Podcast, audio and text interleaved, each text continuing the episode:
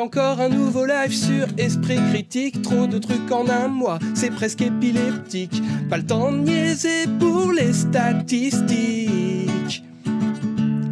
Malgré le rhume et la fatigue, je chante bien trop aigu. Je vais me péter la voix avec la tête dans le cul.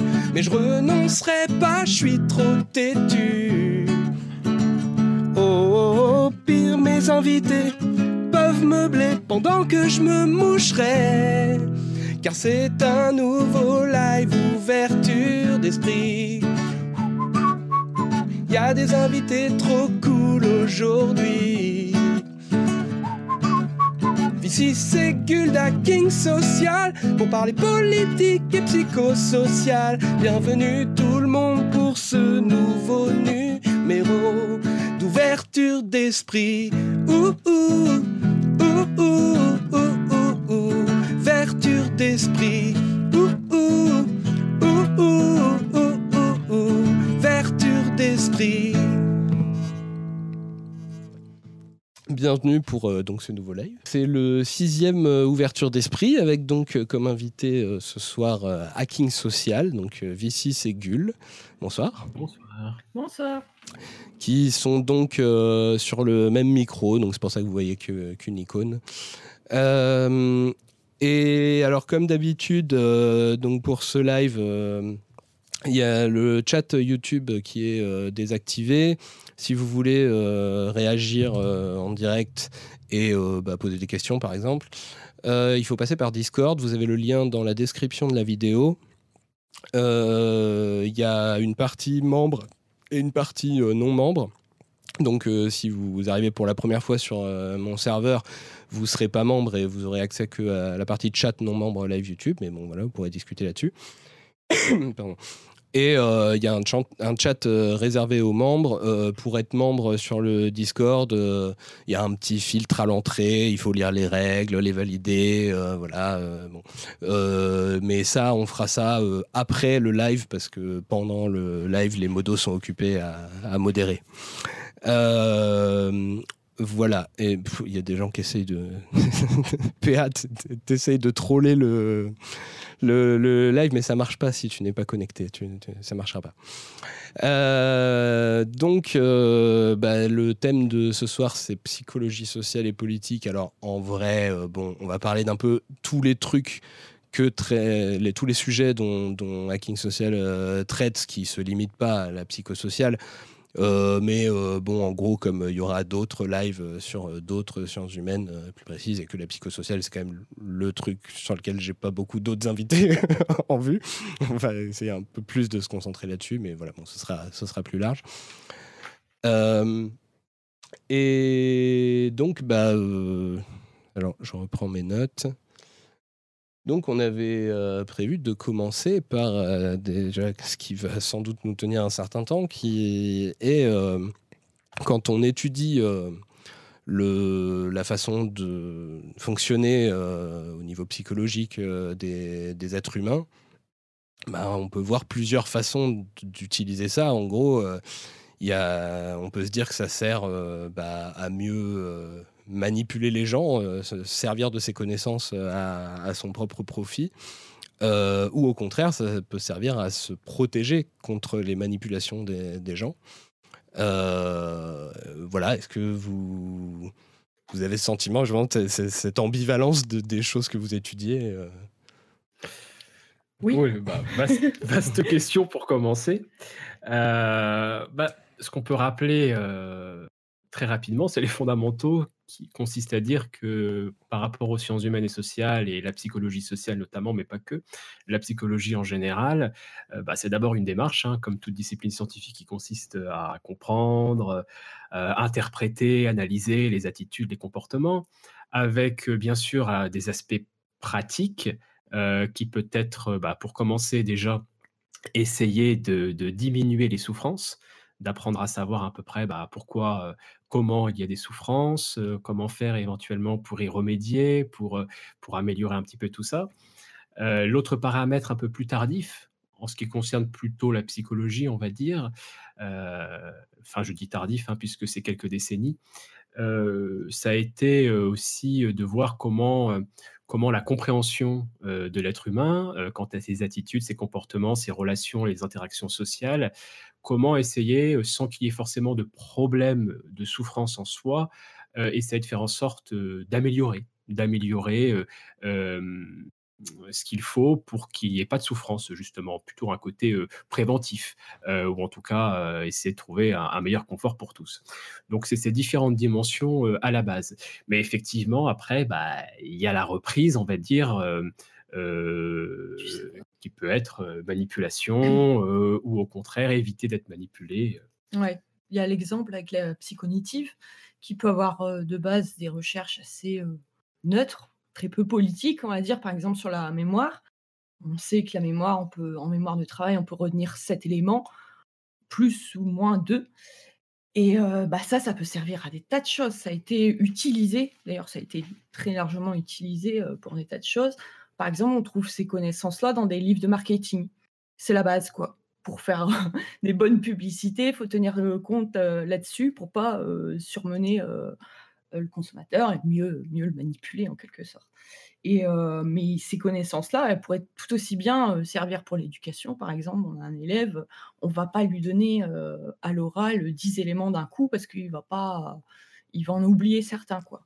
Et on voit que malheureusement, c'est ce que je constate le plus, c'est que les connaissances en psycho, elles sont très largement reprises pour mieux manipuler les gens, mieux les dominer, mieux les contrôler, plutôt que d'être constructive, de construire, euh, je sais pas, une meilleure éducation, des meilleures relations sociales euh, euh, dans un groupe, tout ça, quoi. Et à chaque fois, c'est ce qui est un petit peu terrible à voir. Et ça date pas d'hier, puisque, pour prendre un exemple assez célèbre que vous connaissez peut-être, même si là, pour le coup, on n'est plus vraiment dans une discipline scientifique, mais en tout cas dans une discipline qui recherche à comprendre, l'individu. je pense à Bernays qui n'est pas scientifique du tout, hein. Bernays, pour ceux qui connaissent, Edouard Bernays, qui euh, a à l'époque euh, abondamment récupéré les, connaissances de son temps, qui sont aujourd'hui dépassées, hein, clairement, mais il a récupéré les connaissances de son temps, notamment la psychanalyse et Freud, euh, qu'il a utilisées donc à des fins euh, ben, d'influencer, euh, d'influencer les foules euh, via la symbolique, que ce soit dans la publicité, que ce soit dans la politique, etc. C'est un peu l'ancêtre des, spin doctors pour ceux qui connaissent le terme. Donc on voit que si on regarde historiquement parlant, bah voilà, lorsqu'il y avait cette, cette, cette, cette cette visée, on va dire, d'exploiter, bah, on allait récupérer les, sciences et les disciplines de leur temps. Du coup, vu que, bon, je pense qu'on est d'accord, donc que la psychanalyse s'est dépassée, oh est-ce que ça marchait d'essayer d'utiliser la psychanalyse pour manipuler les gens? Oui, au niveau symbolique, par exemple, pour faire fumer les femmes, hein, parce que ça a été un objectif, parce que au début la culture faisait que pour les femmes, non, c'était pas, c'était pas un truc de femme, quoi. Et donc il a, il a repris de tout, cet aspect symbolique que décrit Freud, avec en prenant la cigarette comme un flambeau, la flambeau de la liberté, il l'a raccroché à, des, des wagons populaires de l'époque pour faire. Donc oui, ça marchait dans le sens où le symbole euh, qui est encore utilisé dans, dans la pub permet euh, être un moyen de manipuler ou moins d'amener les gens à quelque chose. Après, c'est pas euh, la psychanalyse ça marchait pas, en tout cas, dans le sens qu'il pensait que ça marchait. Euh, puisqu'en fait, aujourd'hui, si, si, si, on regarde un petit peu ce qui s'est passé avec ces fameuses torches de la liberté, on pourrait expliquer ça plus facilement avec, par exemple, la réactance. Oui, voilà, C'est-à-dire euh, que les personnes vont être séduites davantage par ce qui est interdit.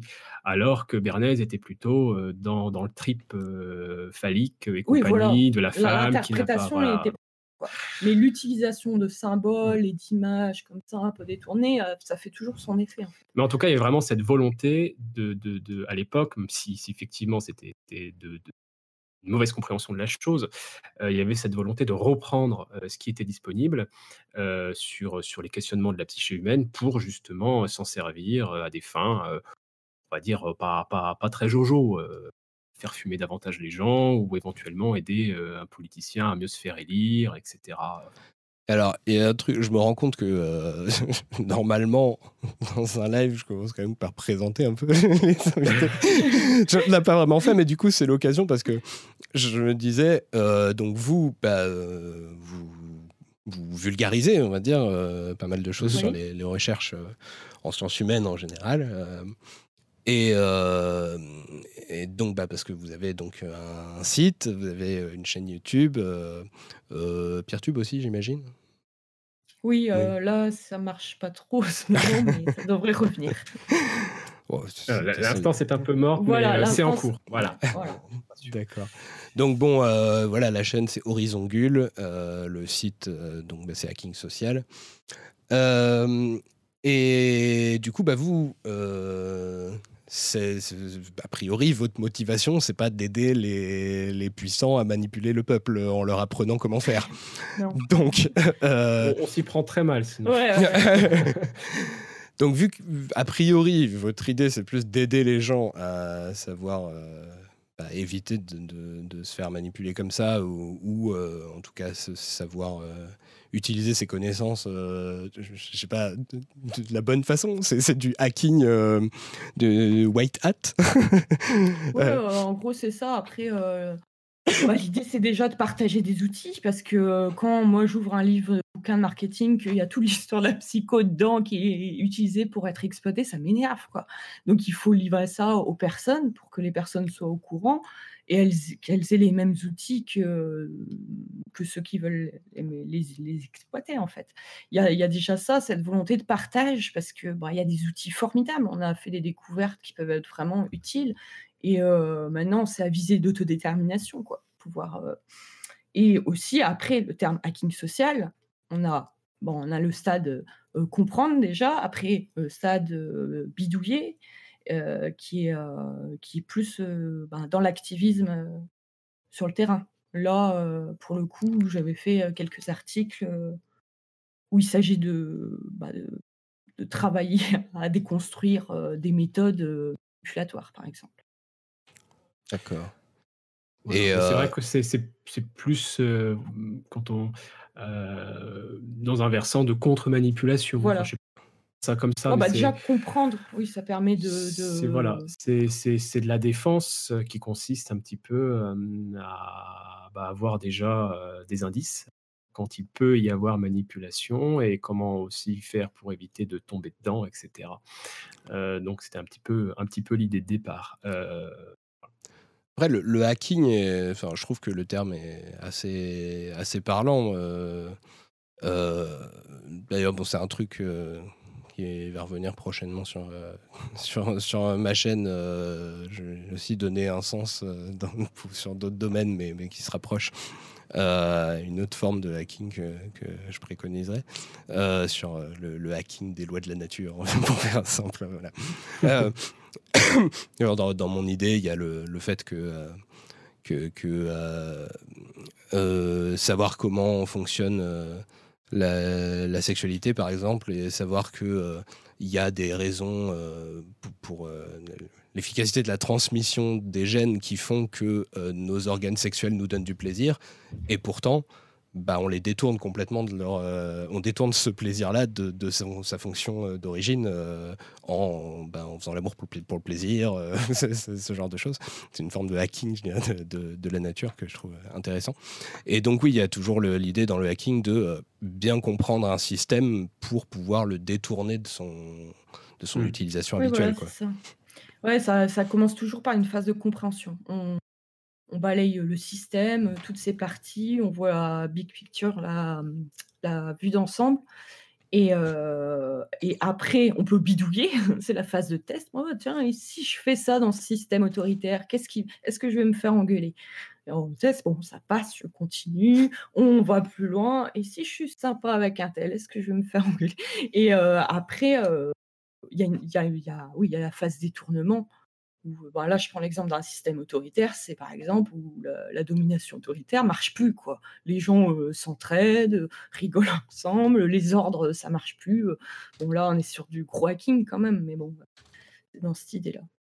Mais nous, ce qu'on délivre, c'est la phase principalement comprendre et donner des outils. On essaye de formuler ça de façon à ce que ça soit le plus opératoire possible, que les gens puissent s'en saisir vraiment, dans leur vie tous les jours, quoi, comme ils le veulent.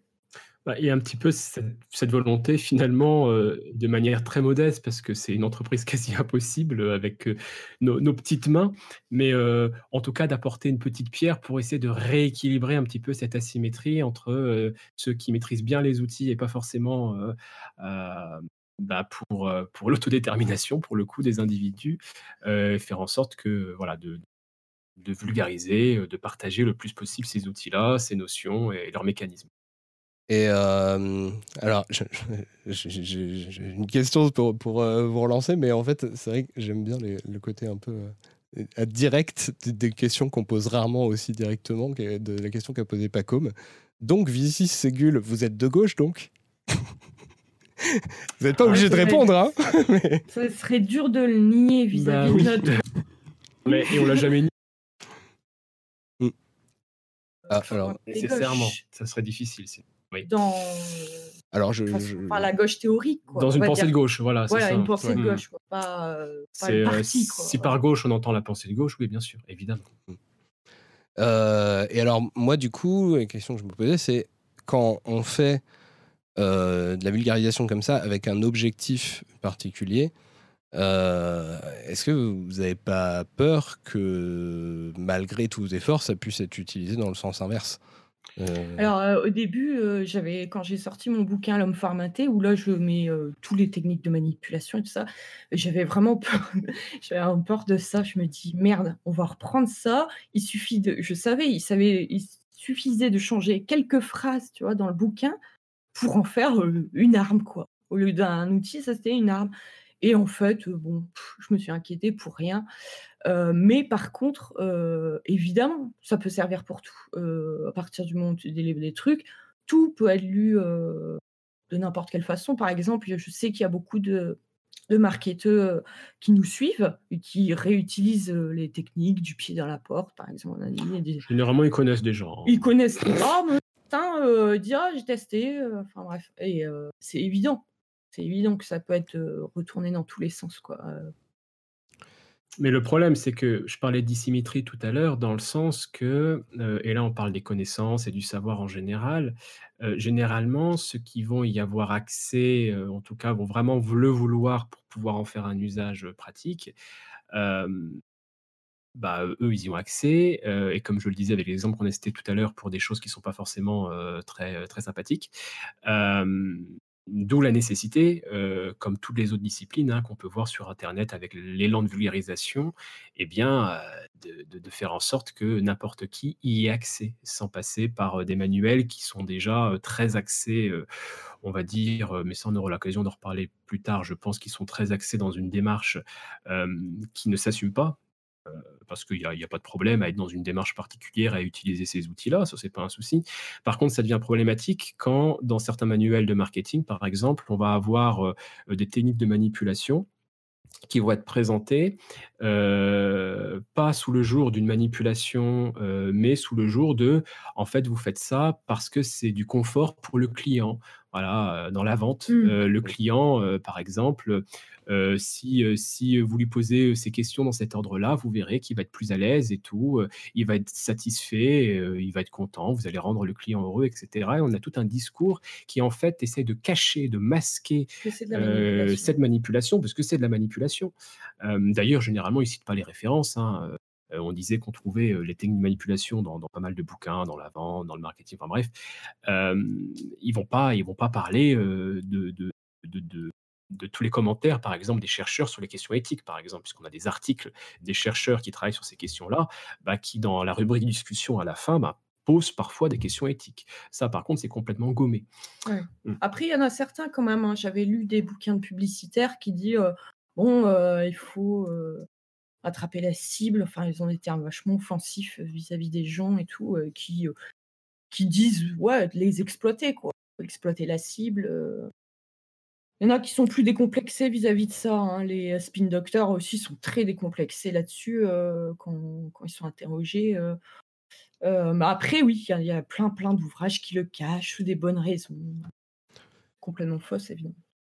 Ouais, c'est ces questionnements, c'est des trucs que je me suis beaucoup posé. Alors, euh, pour, euh, quand, quand, je parlais de, de la peur que, que ce qu'on délivre comme information puisse être utilisé dans le sens inverse de ce qu'on espère, euh, je l'ai vécu particulièrement sur, sur une vidéo que j'ai faite sur le pouvoir de la force et tout ça, où j'essayais de vraiment montrer à quel point, en fait, s'il n'y avait pas tous les systèmes de croyances qui nous, nous font imaginer d'autres formes de légitimité du pouvoir, euh, si on revient vraiment aux choses concrètes, en fait, euh, techniquement, les gens qui possèdent les armes ont toujours le pouvoir. En fait, s'ils si, si, prennent pas le pouvoir, c'est juste parce qu'ils acceptent de se soumettre à une autre légitimité du pouvoir et tout. Mais techniquement, s'ils si, décidaient de plus se soumettre, euh, ils pourraient le prendre quand ils veulent. Et c'est bon, le principe des coups d'État et tout ça.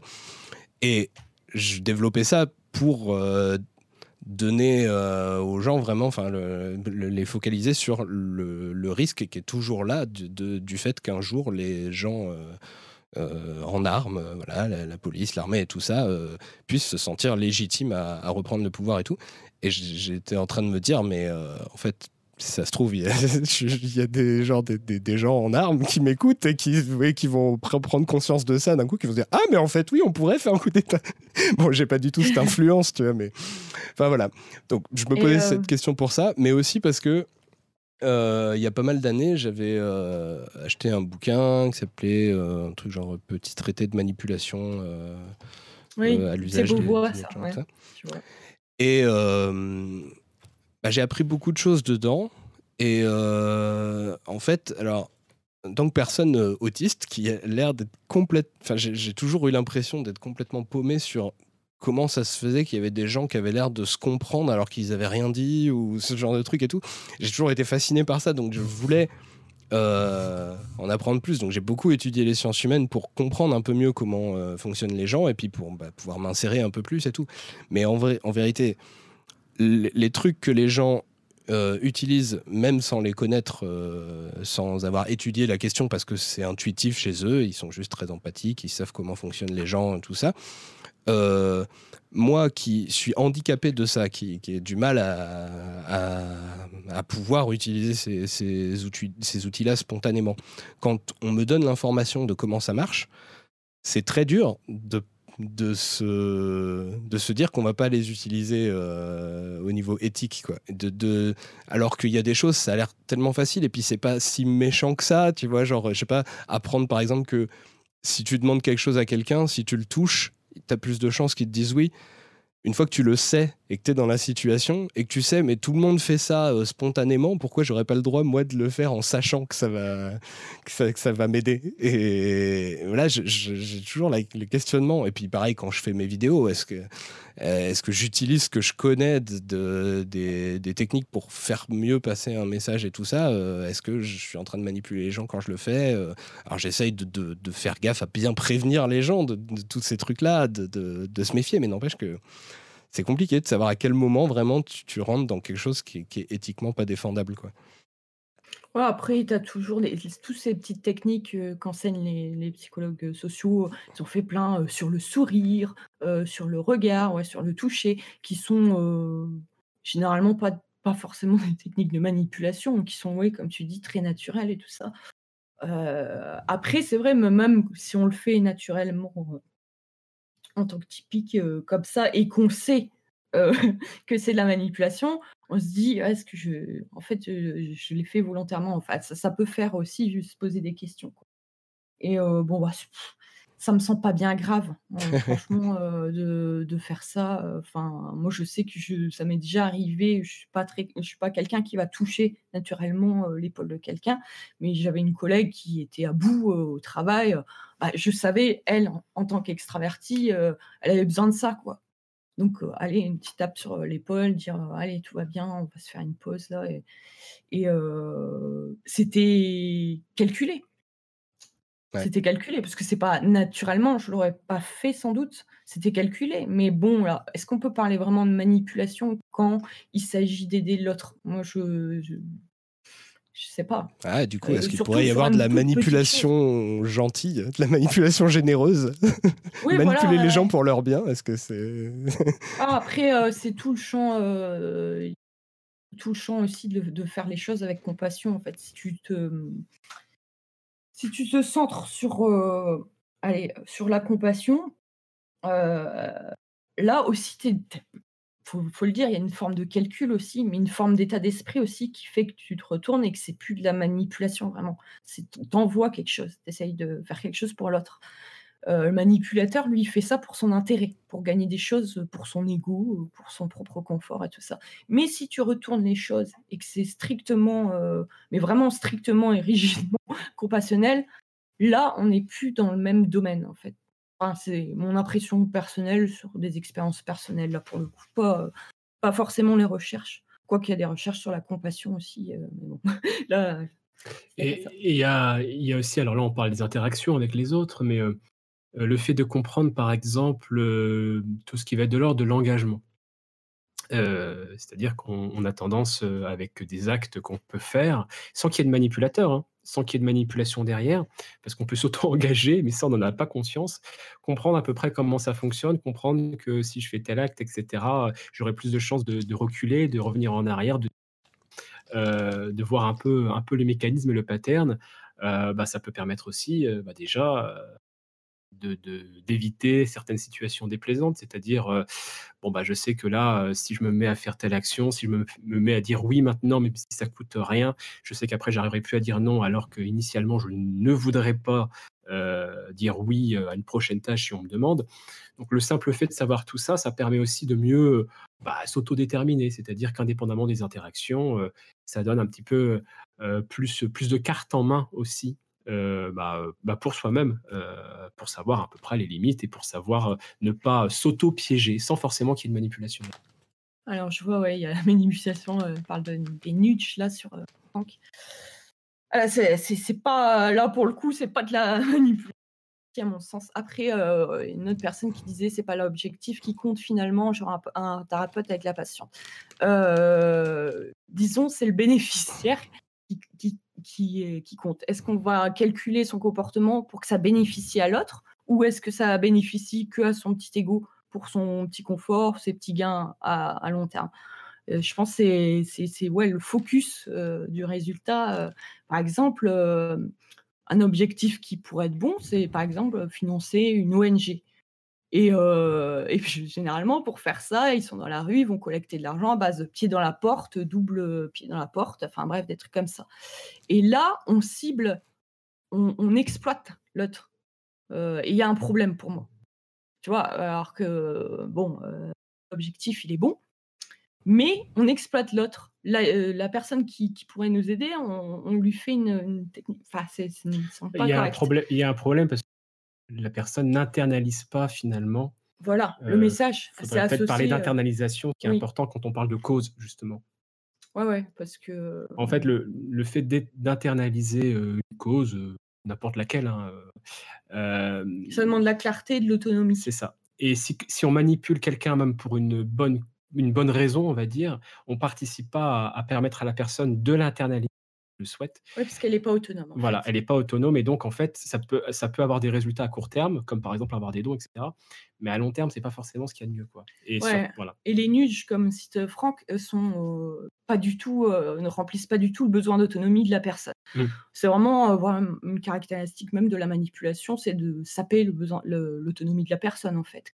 Et donc, c'est toute la différence avec, je dire, des manipulations cool, où là, on va, euh, je sais pas, euh, sourire à la personne de façon calculée, lui toucher l'épaule, euh, pour qu'elle se sente mieux et pour qu'elle soit plus autonome. Après, euh, ça ira mieux. Et on fera pas des pieds dans la porte, par exemple. Ça, c'est un truc qui marchera, qu'on ne fera pas. Parce que là, c'est saper son autonomie. Donc, euh, Mm. directement, on se met des barrières, quoi. On est dans la compassion et le calcul pour l'autre. en fait. Peut-être peut-être parce qu'on parle de nudge depuis tout à l'heure, mais Oui. c'est peut-être pas clair pour monde. Oui, oui, oui. c'est- J'ai vu d'ailleurs sur, sur le Discord que quelqu'un avait donné un exemple, euh, genre les mouches dans les chiottes pour faire Ah pisser oui, droit. ouais. Euh, c'est- effectivement, c'est un nudge qui est très connu, comme ça, qui sont connus et qui sont très amusants d'ailleurs. Moi, ça me Ouais, dérangerait pas de rigolo. tourner, c'est rigolo, mais, Mais alors, c'est quoi le nudge En fait, le nudge, c'est de, de réfléchir. Je corrige parce que certains disent c'est le paternalisme libertaire. Alors ils disent attends, ça. Attends, attends, dans l'ordre. On va d'abord définir nudge. Non, mais juste pour dire, en fait, il y a une erreur de traduction énorme dans le bouquin. C'est libertarien. Bah justement, on va, on, va en parler du nudge. On, on Quoi, c'est un peu dérangeant. en fait, le nudge, dans l'idée, c'est de de donner des petits coups de pouce, de faire des, petits trucs, euh, des petits changements. Euh, ça peut être dans le décor, ça peut être dans l'installation, dans l'organisation, etc. Pour orienter euh, l'individu sans vraiment qu'il s'en rende compte, afin que, ben, pour l'exemple qui a été cité, bah, qu'il laisse, les, sanitaires un peu plus propres, par exemple, qu'il fasse pas n'importe quoi, afin qu'il prenne plutôt l'escalier plutôt que de prendre les escalators, ce genre de choses. Alors dit comme ça, ça paraît super. Et c'est vrai que c'est des exemples qui, qui sont présenté justement parce que ça mange pas trop de pain. C'est même assez amusant. Euh, le souci euh, des, des, des nudges, c'est que, comme disait euh, V6, c'est que cette c'est que c'est très souvent accolé. D'une part, il n'y a pas d'internalisation et c'est certains, certains chercheurs ou certaines personnes qui utilisent les nudges se revendiquent d'un paternalisme libertarien. Et, pas, libertaire. Parce mmh. que là, il y a une grosse arnaque sur le livre, mais ils ont tout traduit par libertaire, alors que non, pas du tout. Hein. Dans la version anglaise, c'est bien libertarian, donc libertarien. il y a toute une critique en France d'ailleurs sur cette question, parce que c'est pas la même chose en fait, tout, à fait. Et là, on voit qu'il y a du politique potentiellement derrière, assez fort. Après, c'est bon, les, traductions là-dessus sont compliquées parce que pour en, en anglais, euh, libertaire et libertarien, c'est le même mot, c'est libertarienne dans tous les cas. Mm. C'est juste après, ils font la différence entre libertarian left et libertarian right. Euh, ce qui, euh, bon, du coup, donne l'impression que ce serait la même idéologie avec juste une nuance, alors que pas du tout. C'est assez flou en fait. Ouais, mm. donc du coup, est-ce qu'ils posent problème avec les nudges Par exemple, ils font des nudges Oh, c'est super rigolo, hein, c'est très mignon. Par exemple, pour faire manger les enfants plus, de légumes à la cantine, il suffit de mettre les légumes vraiment à disposition au plus près d'eux, quoi. Parce que c'est la première chose qui arrive près de la main, quoi. Et donc, ils prennent ça par réflexe parce qu'on a des sortes d'économies de mouvement, en fait, et on a tendance à prendre ce qui est devant, quoi. Et d'accord, c'est bien, ils mangent des légumes à la cantine. Après, ils sont plus dans la cantine ou ils sont dans, je sais pas, dans dans un restaurant avec les frites devant, bah, ils prennent les frites devant. Il n'y a rien qui a pris. Il n'y a rien. Alors, ça marche sur le coup, très bien. Mais est-ce que ça ne serait pas mieux d'internaliser Et pour internaliser, c'est très simple. On corrige le nudge. Il suffit juste d'apporter de l'information. C'est-à-dire, nous avons mis les légumes vers le bas, comme ça, vous les prenez plus facilement. D'expliciter. Là, on n'est plus dans la manipulation. Il suffit de dire aux élèves pourquoi le nudge a été fait, et là, on change tout. Et là, on a une technique qui est plus autodéterminante, en fait. Et en fait, ce qui, ouais, m'énerve pas mal avec le nudge, c'est que on reste sur le contrôle de l'individu et on cherche pas à lui apprendre. Alors que même sur la mouche au pissotière, là, imaginez, il y a un panneau en haut qui dit Nous avons mis des mouches et tout ça parce qu'il y avait des taux de ménage très importants, parce qu'il il y avait de la pisse partout. Ok, Là, on n'est plus sur le même niveau d'enseignement, quoi. Il y a d'un côté le côté rigolo qui reste, et après le côté un petit peu honteux qui peut, j'imagine, advenir dans cette situation. Mais moi, je pense que des nudges sont très bien, mais par contre, il faut informer les gens. Et il faut aussi penser à des limites. Et là, les gens peuvent se dire, peuvent réfléchir. Ils ont toutes les, les données en main et ils peuvent s'autodéterminer, c'est-à-dire et internaliser le truc. Ah bah ouais, c'est vrai, il faut que je fasse, faut que je bouffe plus de légumes. Ah ouais, il faut que je fasse attention à l'hygiène du lieu. Enfin bon, bref. Il faut faire attention aussi. Je rebondis d'ailleurs à ce que Franck sur, sur Discord disait. c'est vrai que derrière cette idée de nudge, il, y a, il peut y avoir cette idée que les individus ne pouvant pas faire des choix rationnels, etc. Alors, ça, c'est encore un, un, autre, truc qu'on pourra en reparler plus tard, mais, mais la difficulté, c'est qu'il faut faire attention avec tout ça de ne pas renforcer certaines représentations qu'on pourrait se faire des individus et des groupes, etc., qui consisteraient à dire, bah, pour aller très vite, hein, je caricature, mais le truc à éviter, c'est les gens sont cons, donc il faut forcément les, les diriger d'en haut. Voilà, donc ça, c'est pour ça que c'est important de bien réfléchir à des limites, quand, on, quand on parle de ce genre de choses qui peut, qui peut certes paraître amusant. et comme je disais tout à l'heure, ne, ne mange pas de pain dans certaines situations, mais il ne faut pas signer un chèque en blanc sur, ces, sur les nudges pour tout et n'importe quoi. quoi. parce que ça part toujours, ces initiatives passent, toujours, même quand on lit le livre du Nudge, on sent oh, les individus, hein, ils sont un petit peu coins quand même. Enfin, il y, a toujours ce discours, et donc du coup, c'est en, économie, en, économie comportementale, que ça se fait le, le Nudge. l'économie comportementale reprend donc toute la psychosociale. Enfin, pas que. ouais, reprend, mais, elle les réadapte. Mmh. tout ça. Euh, euh, juste vu qu'il y avait des, des questions euh, sur libertaire, libertarien. oui, alors bon, ce qu'a ce qu'a dit Paco, mais très bien pour résumer, hein, c'est assez simple. Libertaire, c'est à peu près un synonyme d'anarchiste. alors que libertarien, en fait, c'est le libéralisme vraiment hardcore. en gros, le libéralisme qui va jusqu'à la possibilité d'abolir complètement l'État et de tout privatiser. Et de, voilà. Bah, quoi qu'il en soit, dans, les termes, que ce soit libertaire ou libertarien, l'idée du terme, quand on lit, il y a toujours ce, ce côté un peu what the fuck de voir à côté euh, paternalisme à côté de, à côté de ce mot-là, justement. Oui, oui, bah euh, ce serait une sorte d'idée de, on va dire, de paternalisme bien, euh, sans nuire à la liberté de chacun. Ouais, Après, dans... il y a quand même du contrôle. Voilà. Après, dans, dans libertarien, euh, justement, contrairement à, l'anarchisme, euh, c'est pour ça que j'aime bien le thème anarchisme, parce qu'il est assez clair sur le fait que c'est absence de hiérarchie.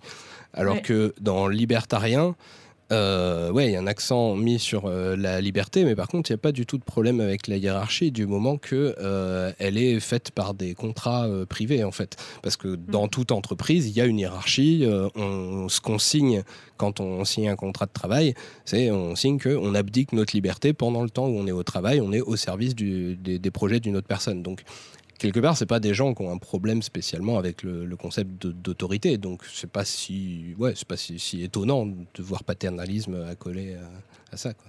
Oui, le nudge, c'est une forme de contrôle. Hein. Euh, moi, ça me fait penser vraiment à du game design pour orienter le joueur, enfin en, level design plutôt. C'est pareil, hein, un game designer euh, qui va faire un jeu de plateforme, il va mettre telle plateforme là, ça va produire tel effet, tout ça. Bon, le but est l'amusement, donc il n'y a pas de problème. Mais jusqu'où ça peut aller, quoi? Parce que là, je connais les livres marketing et tout ça. On montre toujours les bons côtés, bien éthiques et tout ça.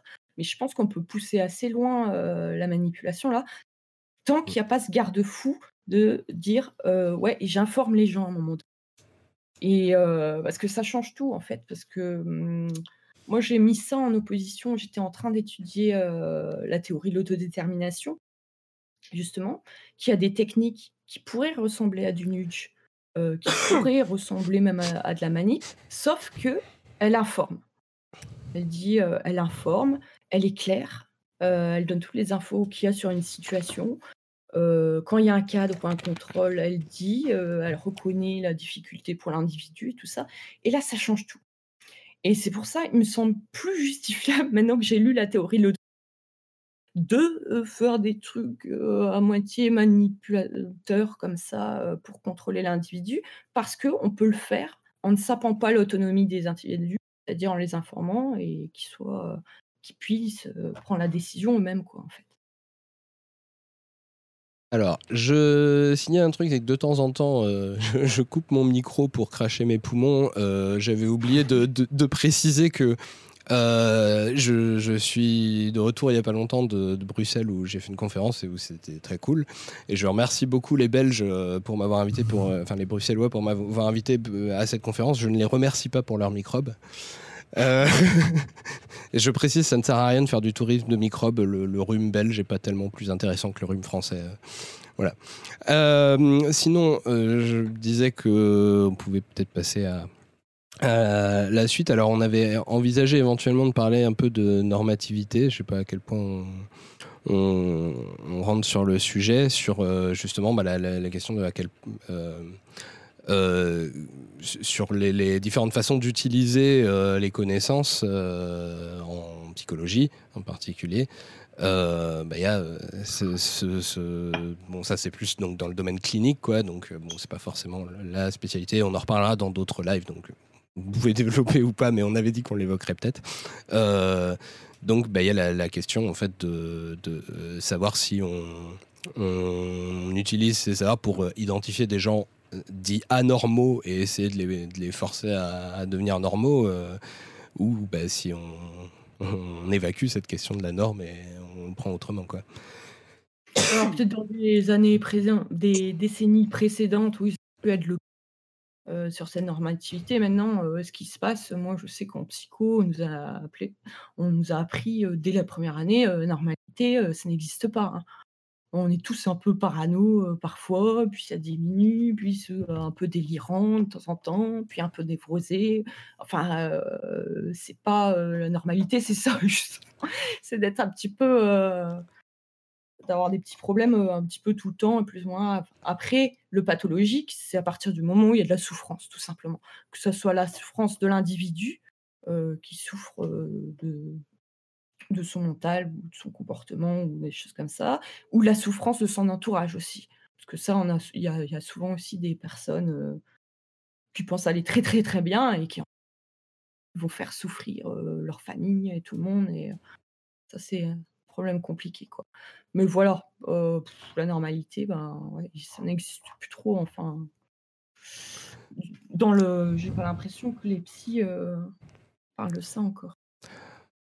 Alors, personnellement, je dirais que en France, malheureusement, le fait que la psychanalyse ait encore beaucoup ah. d'influence euh, joue là-dessus. parce que la psychanalyse. oui, voilà. Parce que la psychanalyse est très normative, au compte. Justement, ah oui, pour le coup, mm. enfin, en tout cas, donc ça, c'est des sujets. Euh, moi, j'ai déjà abordé un peu euh, la question de la normalité avec la conférence justement que j'ai fait à Bruxelles et qui donnera donc une vidéo sûrement en octobre sur l'inné, l'acquis, l'essentialisme. Euh, et surtout, on en reparlera beaucoup dans la vidéo encore d'après, qui est une vidéo sur euh, la maladie, le handicap, euh, et qui Bon, voilà, je, casse un peu le. Je, spoil un peu la, vidéo pour les gens qui auront regardé le live. Je sais qu'ils seront moins nombreux que, les gens qui regardent les autres vidéos, donc c'est pas grave. Ça parlera justement pas mal de psychanalyse à la fin. mais donc oui, bon, à la limite, si vous êtes d'accord, on peut peut-être euh, du coup se dire que pour la question de la normativité, euh, on, voilà, euh, clairement, de toute façon, si on est dans, si on n'est pas sur les théories dépassées et tout ça, bon, c'est à peu près acté dans, chez les, psychologues que la norme, ça n'existe pas et donc c'est pas, c'est pas dans ce sens-là qu'on qu'on travaille et que euh, justement ce qui est important c'est de savoir si la personne ou son entourage souffre. ça je pense qu'on est un peu réglé. Et c'est le euh. bien-être aussi, tu as le côté psycho-positif aussi qui va dire euh, comment augmenter le bien-être des gens sans mm. même parler de pathologie. quoi. Donc pour la clinique. Bah, X-Words, oui, on avait dit pas de spoil, mais en même temps, comme j'ai dit, je spoil avant, vous pouviez vous boucher les oreilles. Hein. C'était possible. Euh, alors maintenant, on va rentrer dans le truc, un peu la question traditionnelle dans mes lives qui sur laquelle les gens n'ont pas l'habitude de répondre. C'est euh, l'orientation politique qu'on trouve le plus souvent euh, chez, les gens des milieux que vous fréquentez, donc en l'occurrence, que vous connaissez en tout cas, genre dans les chercheurs en psychosocial. Euh, est-ce qu'il y a une orientation politique majoritaire qui se, qui se dégage et du coup, est-ce que ça, ça donne une idée sur justement le, but qui est recherché par ces gens-là euh, dans leur recherche quoi? Enfin, le but avoué ou pas avoué, euh, ou peut-être influencé par, je sais pas, les, les, demandes, quoi. voilà. Alors déjà, c'est difficile à dire parce que bah, on peut pas savoir. généralement, ils disent pas. Hein. Ils disent pas. Je suis gauche, je suis droite hein, en commençant leur recherche donc même statistiquement, c'est vraiment très, très difficile. Il y a tellement en plus en psycho, il y a plein, plein, plein de domaines radicalement différents. Donc c'est vraiment difficile, difficile à dire. Après, tu as certains chercheurs quand même qui, qui le disent, mais dans des contextes particuliers aussi. Je pense à Altmaier qui, a fait, l'échelle d'autoritarisme de droite. Donc forcément, quand on fait une échelle qu'à ce nom-là, bah, on, se justifie, on dit, bah, moi je suis. Et donc lui, il se dit plus ou moins au centre. C'est-à-dire qu'il dit, il dit en introduction de son bouquin qu'il énerve beaucoup les gens de gauche et qu'il a sur son dos les gens de droite aussi. Quoi. donc, apparemment, il énerve tout le monde. Et, et donc, il explique donc, qu'il a, étudié l'autoritarisme par curiosité. Parce que pour lui, c'était un profond mystère et qu'il y avait plein, plein de choses à découvrir à ce moment-là. donc, c'est pas on pourrait croire que des gens qui vont faire des études politiques le font par une sorte de militantisme pour prouver, je sais pas, qu'ils ont raison, des trucs comme ça. Mais en fait, c'est généralement de la, forte curiosité. Ou alors ça part d'un événement politique. Enfin bon, suite à la Seconde Guerre mondiale aussi, il y a eu plein de, chercheurs qui sont mis à, étudier la personnalité autoritaire, la soumission à l'autorité, des trucs comme ça, parce que bon, Là, c'était dans, leur actualité, quoi. Mais après, euh... ouais, ils le disent pas trop, quoi. À part Altmaier, qui, je l'ai vu explicitement dire. Euh, Adorno, de la personnalité autoritaire, quand même, on sait qu'il est euh, de l'école de Francfort, donc il était plutôt marxiste. Mais il n'avait pas besoin de le signaler dans son étude, parce que, l'étude pas du tout marxiste, quoi c'est une exploration, en fait, c'en est tout simplement. Et il faut aussi, indépendamment bord politique, faut aussi faire une, quand même une différence entre, on peut le voir hein, sur les attributions causales, par exemple, on va pas avoir le même angle d'attaque, on va dire, sur des problèmes, sur des, recherches entre les États-Unis, par exemple, pour aller très vite, hein, et l'Europe, la France, etc par exemple, je parlais des attributions causales, tout ce qui est interne, externe, etc. il y a eu toute une période où il y a encore l'idée sur internalité, externalité, les gens qui sont trop externes, c'est un problème. enfin, les gens qui sont plutôt dans cette norme de l'externalité, c'est un problème. et en France, on, il y a plutôt un autre aspect sur la question d'allégeance, de non-allégeance, qu'on ne va pas retrouver forcément dans d'autres pays. Alors forcément, les angles ne sont pas tout à fait les mêmes, donc ce n'est pas forcément politique ici, mais est-ce que est-ce que c'est justement le bassin culturel qui fait que en France on sera plus sensible à tel point, alors qu'aux États-Unis on sera plus sensible à d'autres points, etc. La portée critique est différente aussi. voilà, il y a toutes ces différences là. c'est plutôt indirectement politique, hein, mais il y a tout un bassin culturel qui fait que, en tout cas. Et l'actualité aussi, je dirais. Et l'actualité, bien sûr. ça, ça, ça, bouleverse beaucoup les recherches parce qu'on voit des phénomènes, des phénomènes, et là, bah, ça peut étonner tout le monde. Et les chercheurs, ils sont étonnés aussi. Quoi. Enfin, moi, j'ai vu beaucoup de changements là sur les études américaines depuis qu'il y a Trump au pouvoir.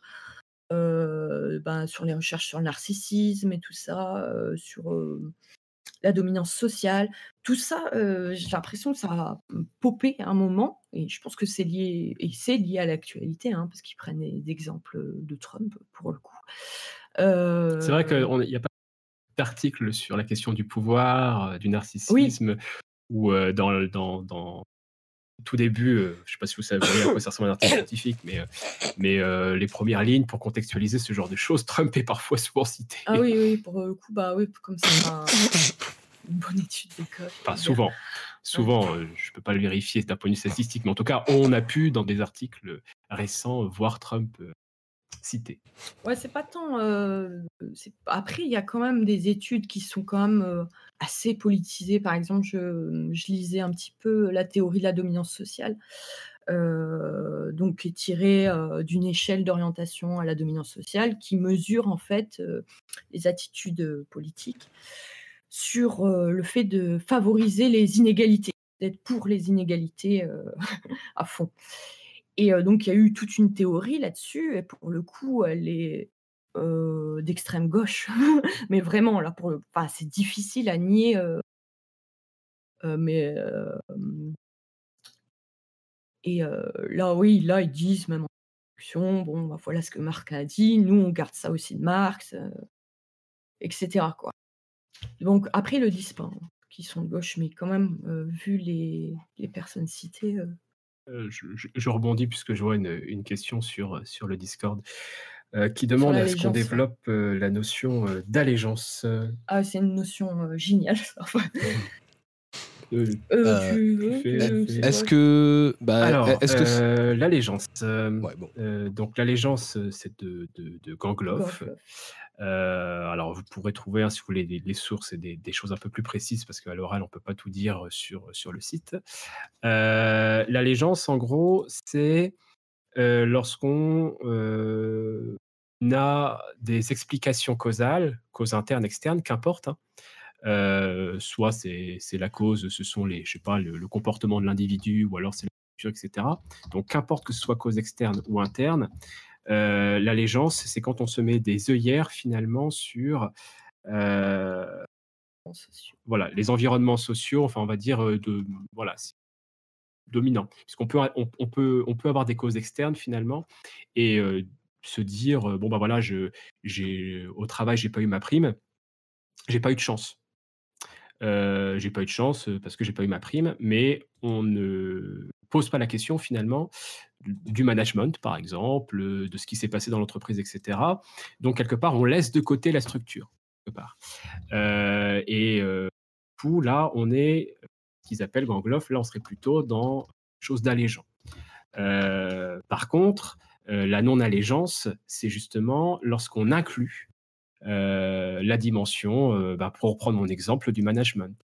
Euh, c'est-à-dire, alors oui, euh, peut-être que j'ai pas eu de chance sur ce coup-là, mais euh, si j'ai pas eu de chance alors que j'estimais pas avoir la prime, c'est peut-être qu'il y a un problème. C'est peut-être que je sais pas, l'évaluation était mal faite, etc. Enfin bref. donc ça c'est l'allégeance qui, enfin c'est la non-allégeance, pardon. L'allégeance c'est se mettre des, des œillères, ne pas en fait, questionner la structure. On, exclut des explications tout ce qui a trait aux environnements sociaux et surtout les critiques. C'est toujours, en fait, on internalise quelqu'un au chômage, bah, oh bah c'est de sa faute, il fait pas assez d'efforts. Là, c'est très interne à, les gens pour le coup. Et, comme ça, on protège la situation économique d'être accusé, par exemple. Dans les milieux sceptiques, quand on parle de biais cognitifs, ça rejoint ce qu'on appelle l'erreur fondamentale d'attribution. Quoi. Oui, bien compris. Euh, oui, alors après, on peut avoir des erreurs fondamentales d'attribution. Là, c'est euh, en fait, on est, dans une norme. Donc il faut, c'est une norme. Il faut être allé. Pour, euh, par exemple, il a fait des, des, expériences sur les cadres et tout ça, et, et des non-cadres et tout ça. on voit que plus on grimpe dans le pouvoir, dans le statut, plus il y a de l'allégeance parce que c'est demandé par le milieu d'être allégeant. Voilà. En, gros, quand on est allégeant, on peut invoquer des causes internes, externes, on peut faire des biais, erreurs fondamentales d'attribution, tout ce que vous voulez, tant que ça ne remet pas en cause le milieu dans lequel on baigne. Voilà, c'est ça Parce que c'est demandé, parce que c'est la norme du milieu, euh, parce que, euh, ouais, une sorte de, pas de pression, mais euh, presque quoi. D'accord. Et ça, cette norme d'allégeance, de non-allégeance, pour revenir à, à la question initiale, bah, on voit que pour le coup, c'est surtout très en France qu'on retrouve beaucoup ça. Oui, il n'y a, que, euh, bah, y a qu'un chercheur en France qui a vu ça. Ah, quelques chercheurs, non, plus qu'un. Mais euh, il n'y a, pas ça du tout aux États-Unis. Voilà. Et euh, pourtant, c'est vraiment. Enfin, moi, je, sais que j'utilise cette notion même pour comme filtre. Je dis, est-ce que c'est allégeant ce truc-là ou est-ce que c'est non allégeant quoi? Et généralement, c'est un très très bon indicateur pour, pour filtrer plein de contenus, en fait. Ce qui voudrait dire, pour dire les choses assez clairement, qu'en gros, les chercheurs dans le domaine seraient plus à gauche en France qu'aux États-Unis. Si j'ai bien compris. Je sais pas. C'est difficile à dire. Hein. Qu'ils sont très critiques. Euh, il y a une culture critique qui est beaucoup plus intense. Enfin, quand on lit, même sur la forme des articles de recherche, sur les bouquins qu'il y a autour et tout ça, la France, enfin les, chercheurs français ont, je sais pas, il faut être critique quoi. t'as, as l'impression que c'est une norme pour le coup. Euh, si t'es pas critique, un petit peu, ça va. Sur les, sur les points qu'on vient d'évoquer en tout cas. Hein, voilà. Alors que que les chercheurs américains, il y, a une culture peut-être où il faut d'abord promouvoir à fond le truc. Et après, bon, les critiques, des fois, il y en a. Des bah, fois, il y, a eu aussi aux voilà, et pas que d'ailleurs. Ça change drôlement. sur point-là. Sur la question de l'internalité et sur la question de l'externalité, où, où pendant un moment, c'était les gens qui, étaient, qui avaient un profil interne, c'est-à-dire qui avaient davantage d'explications sur leur, de ce qui se passait autour d'eux par rapport à leur propre comportement. Et là, pour le coup, on peut faire beaucoup d'erreurs fondamentales d'attribution, que ce soit pour soi ou pour les autres. eh bien, c'était valorisé en fait. C'est-à-dire que quand on, lisait certaines choses et la manière dont ça a été repris aussi bah dans le management, par exemple, puisque ça a été pompé, mais là, on n'est plus dans le domaine de la recherche, hein, évidemment, bah, ce qui apparaissait, c'était qu'on avait le profil interne, c'est super, le profil externe, c'est pas bien. Et du coup, il y a cet aspect critique-là en France qui intervient par rapport à, bah, ce que je viens d'exposer, sur, ce côté un peu binaire, pas, c'est beaucoup plus complexe que ça, en fait. D'accord. Alors, euh...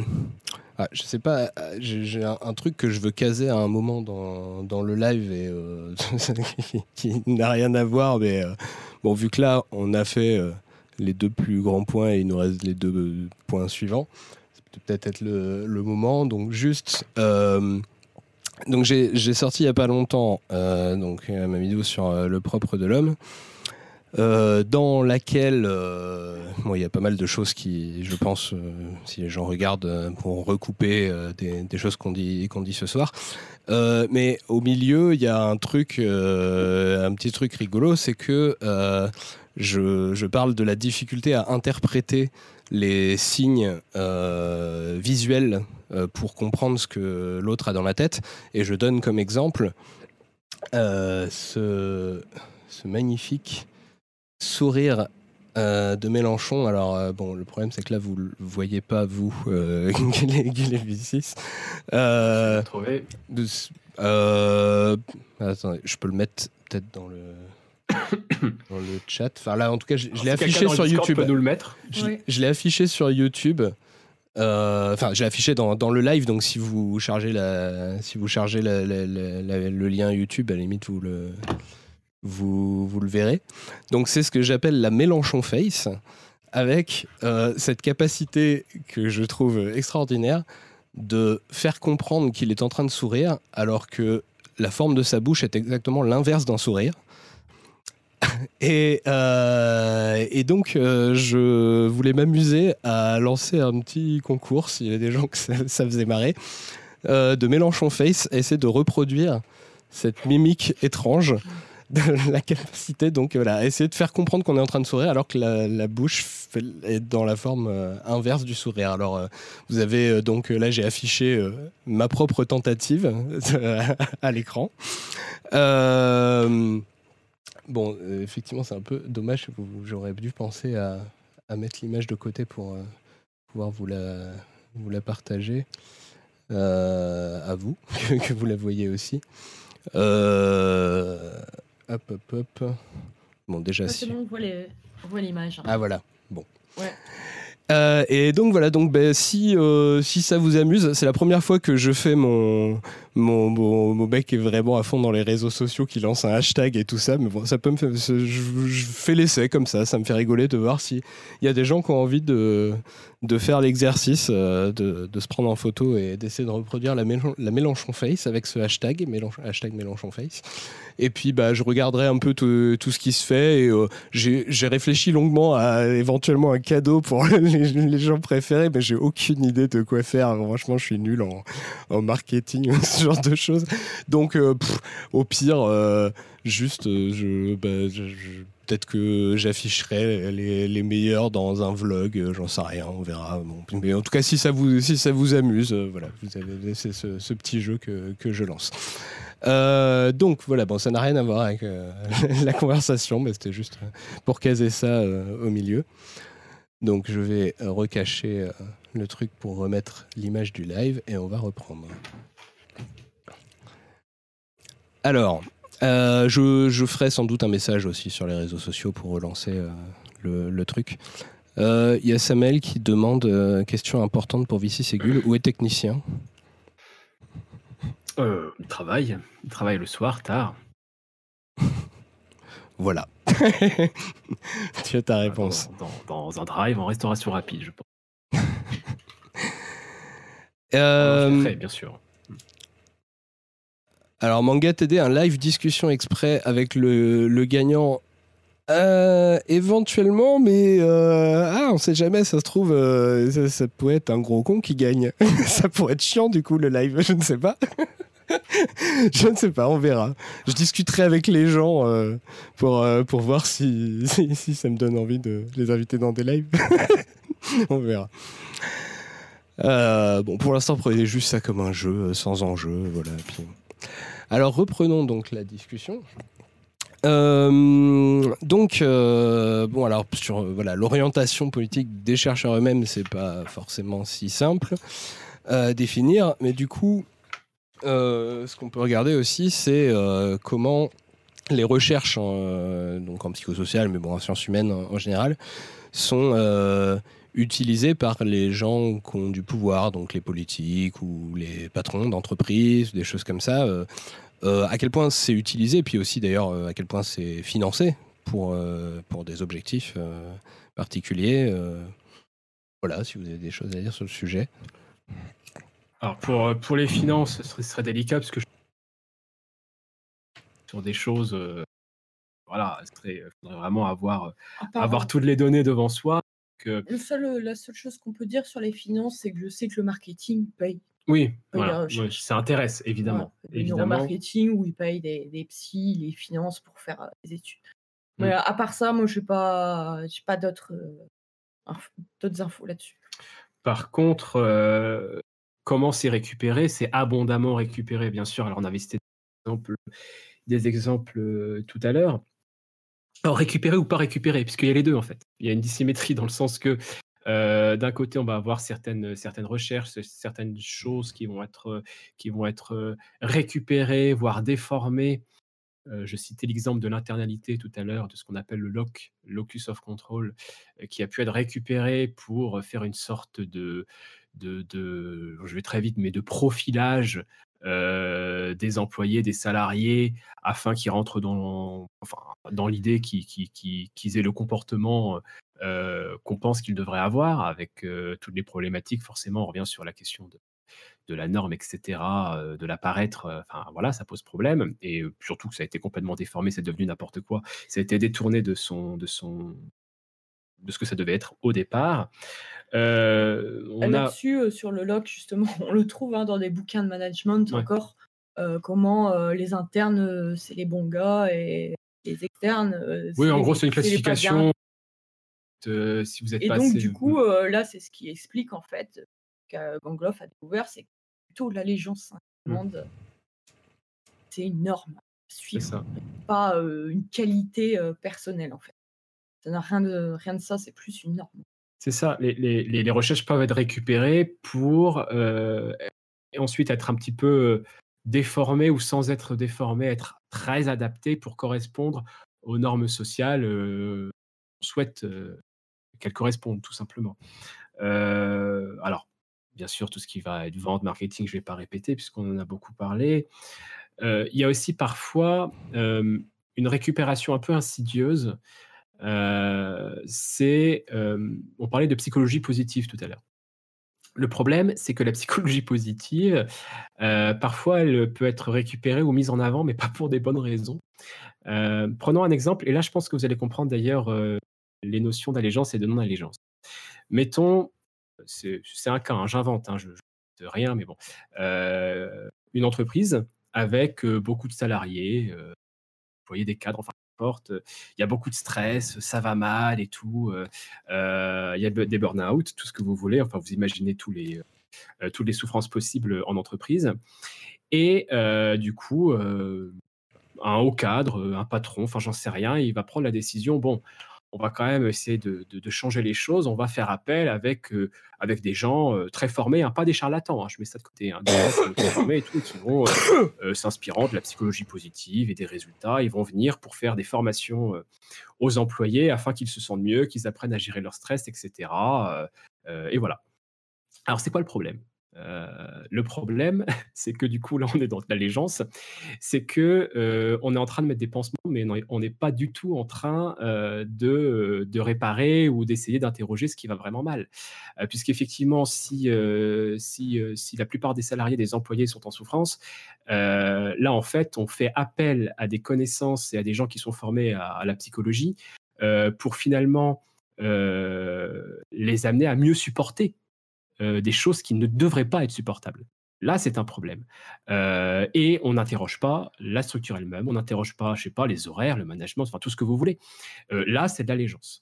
donc là, vous voyez, il peut y avoir une exploitation que j'appellerais vicieuse, parce que les gens qui vont venir, si on met de côté les charlatans, encore une fois, hein, les gens qui vont venir, c'est peut-être des gens qui sont formés, il y a eu des études derrière, des recherches, etc. mais ça va être utilisé finalement pour ne pas s'interroger, sur la structure, ne pas la changer et ne pas faire le nécessaire pour que ça se passe bien. Quoi. donc voilà, voilà par exemple une récupération insidieuse. Un exemple. Mmh. Et ça se fait un peu dans toutes les disciplines. Hein. On avait discuté avec quelqu'un qui avait un collègue qui faisait de l'ergonomie. C'est pareil, il fait des bureaux parfaits, parfaitement installé.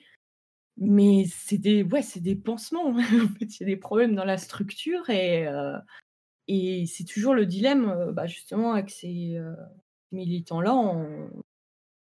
On, se disait, mais ouais, est-ce que ça participe pas à, laisser des problèmes en place, en fait, d'apporter ces petits pansements même, même quand c'est des pansements honnêtes, là, pour le coup, de faire un bien ergonomique et tout ça, c'est, c'est parfaitement noble, honnête et tout ça. Mais, d'un côté, les mmh. problèmes apparaissent plus, quoi.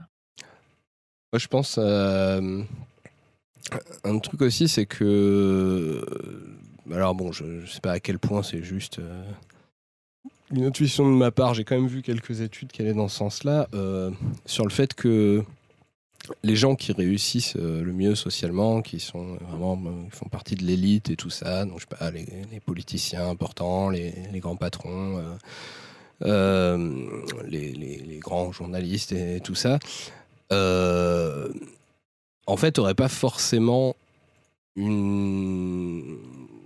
beaucoup de, enfin, ils n'utilisent pas tant que ça euh, de d'analyse rationnelle et logique et tout, et qu'ils ont surtout beaucoup d'intuition euh, et d'empathie, de, de, capacité spontanée à, savoir comment parler aux gens pour, pour que les, les, choses aillent dans leur sens et tout ça. et du coup, bah, je me dis peut-être juste qu'ils ont pas tant besoin que ça, en fait, de, de ces, ces, études et tout. Je sais pas à quel point ils les cherchent vraiment, quoi. Euh, bah, là, dans l'exemple qu'on a cité, c'est surtout pour. Euh, euh, pour c'est un exemple pour montrer que en faisant mine de faire bouger les choses, en réalité, on mmh. fait rien, ou alors, on, comme je disais, au mieux, on met des pansements, parce que ça peut sur le coup faire du bien, hein, ça c'est possible, mais, mais ça n'arrange rien du tout. Mais après, oui, je pense que tu as une bonne intuition, parce qu'effectivement, pour manipuler et le faire très aisément aussi, bah, des bonnes compétences socio-émotionnelles, bien connaître les émotions, le savoir automatiquement, c'est nécessaire. C'est comme ça que ça marche le mieux. Donc. Euh. Bon, bah du coup, euh, on va passer au dernier point qui, en fait, peut, je pense, se tenir un certain temps. Puisque là, pour le coup, on va parler de, choses que, vous avez euh, pas mal développées, qui sont, bah, du coup, les recherches donc, dans les sciences humaines qui, euh, pour le coup, éclaire sur euh, des orientations politiques. Vous avez traité de plusieurs choses, la personnalité autoritaire, enfin, il y a de, plusieurs trucs. Euh. Donc là, je vous laisse un peu en roue libre, mais je pense que vous pouvez penser à pas mal de choses qui, qui du coup, aident à comprendre les orientations politiques des gens. Ouais, alors il y a la personnalité autoritaire qui a été suivie par l'autoritarisme de droite, euh, qui a été au fait une version euh, beaucoup plus solide, on va dire statistiquement parlant, euh, la personnalité autoritaire est beaucoup moins liée à la psychanalyse et à Freud, que c'était un gros problème dans la personnalité autoritaire, mais c'était l'époque aussi qui voulait ça, hein, ils n'avaient pas beaucoup d'autres moyens. Et récemment aussi la dominance sociale aussi. enfin, ça c'est les, les, trucs que j'ai que j'ai étudiés pour ma part. Mais il y a Et des du coup, études. comment ça. Enfin, Hmm qu'est-ce que disent ces études Qu'est-ce que- Oui. Alors, euh, bah, déjà, prenons l'hypothèse d'Adorno. Alors, attends, je suis parce que coincée dans un fil, là, c'est un peu compliqué. Bah, Ouais, l'hypothèse d'Adorno, c'est donc, euh, ils sont, euh, il a commencé en 44 la, la recherche, donc c'était un peu compliqué hein, à cette époque-là. Il se demandait euh, si, euh, est-ce qu'il n'y a pas quelque chose euh, dans la psychologie des personnes qui les, attire euh, vers euh, des leaders autoritaires? Est-ce qu'il n'y a pas des dispositions psychologiques à ça? Pourquoi, cette adhésion? Pourquoi après pas tant, il n'a pas tant étudié la soumission et donc, il a fait une enquête avec plusieurs psychologues sociaux. Alors, il y en a un qui s'appelait Lewinson, les autres, j'ai plus le nom. Enfin, bon, c'est Adorno. euh. Et euh, c'était vraiment une enquête. Hein. Il a d'abord fallu euh, étudier tous les préjugés, les préjugés qu'ils préfèrent. Euh, donc, ils ont exploré l'antisémitisme, euh, euh, puis l'ethnocentrisme. Alors là, c'était euh, des préjugés euh, sur les Noirs, euh, les Latinos, euh, vu que c'était aux États-Unis. Euh, tous les préjugés populaires pour voir euh, ce qui le- leur plaisait le plus, en fait. Et à partir de là, quand ils ont bien exploré toutes les facettes des préjugés, mais aussi des facettes du patriotisme, qui étaient corrélées à ces préjugés. Alors, un patriotisme particulier qui était, Adorno disait, c'est un pseudo-patriotisme.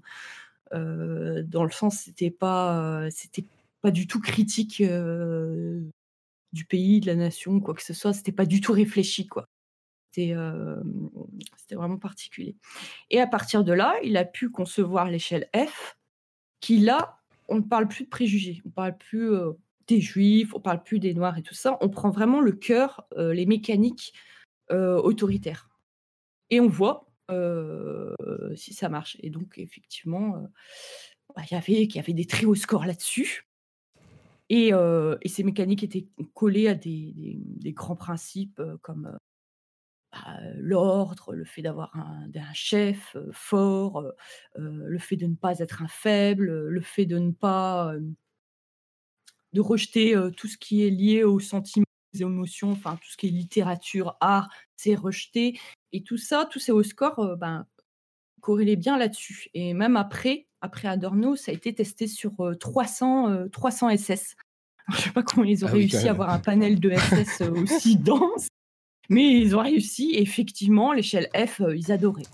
Ah, peut- peut-être un problème de son. Non, c'est Ah. bon, c'est ça revient ou pas? Ça marche Je sais pas, il y a Florian Olivier qui a dit on n'a plus de son et après qui dit ah, donc peut-être que c'est revenu. et en même temps, on a un petit décalage, donc euh, c'était peut-être tout à l'heure. Donc, euh, Ouais, et PA qui dit refresh. Refresh c'est quoi? revenu. Ah, c'est revenu, ok. Bon, bah, du coup, tu peux continuer. Donc du coup, j'étais sur la personnalité autoritaire. Donc il y a eu l'échelle F, mais eux, ils sont pas contentés de ça. hein. Bon, là, ils avaient une échelle pour mesurer.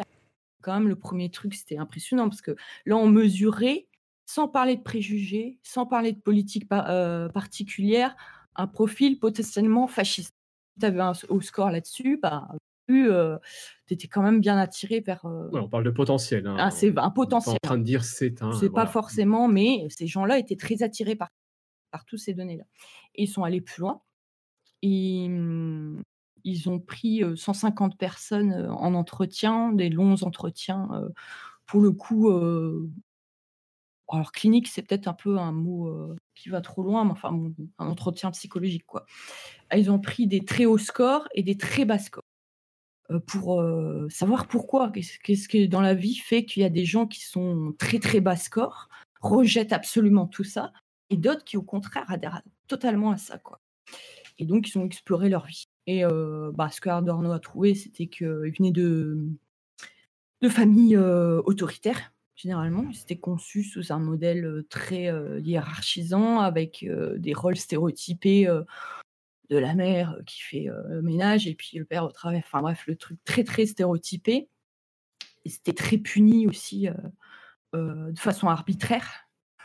Ça, c'était une partie. Certains n'avaient pas ça. hein.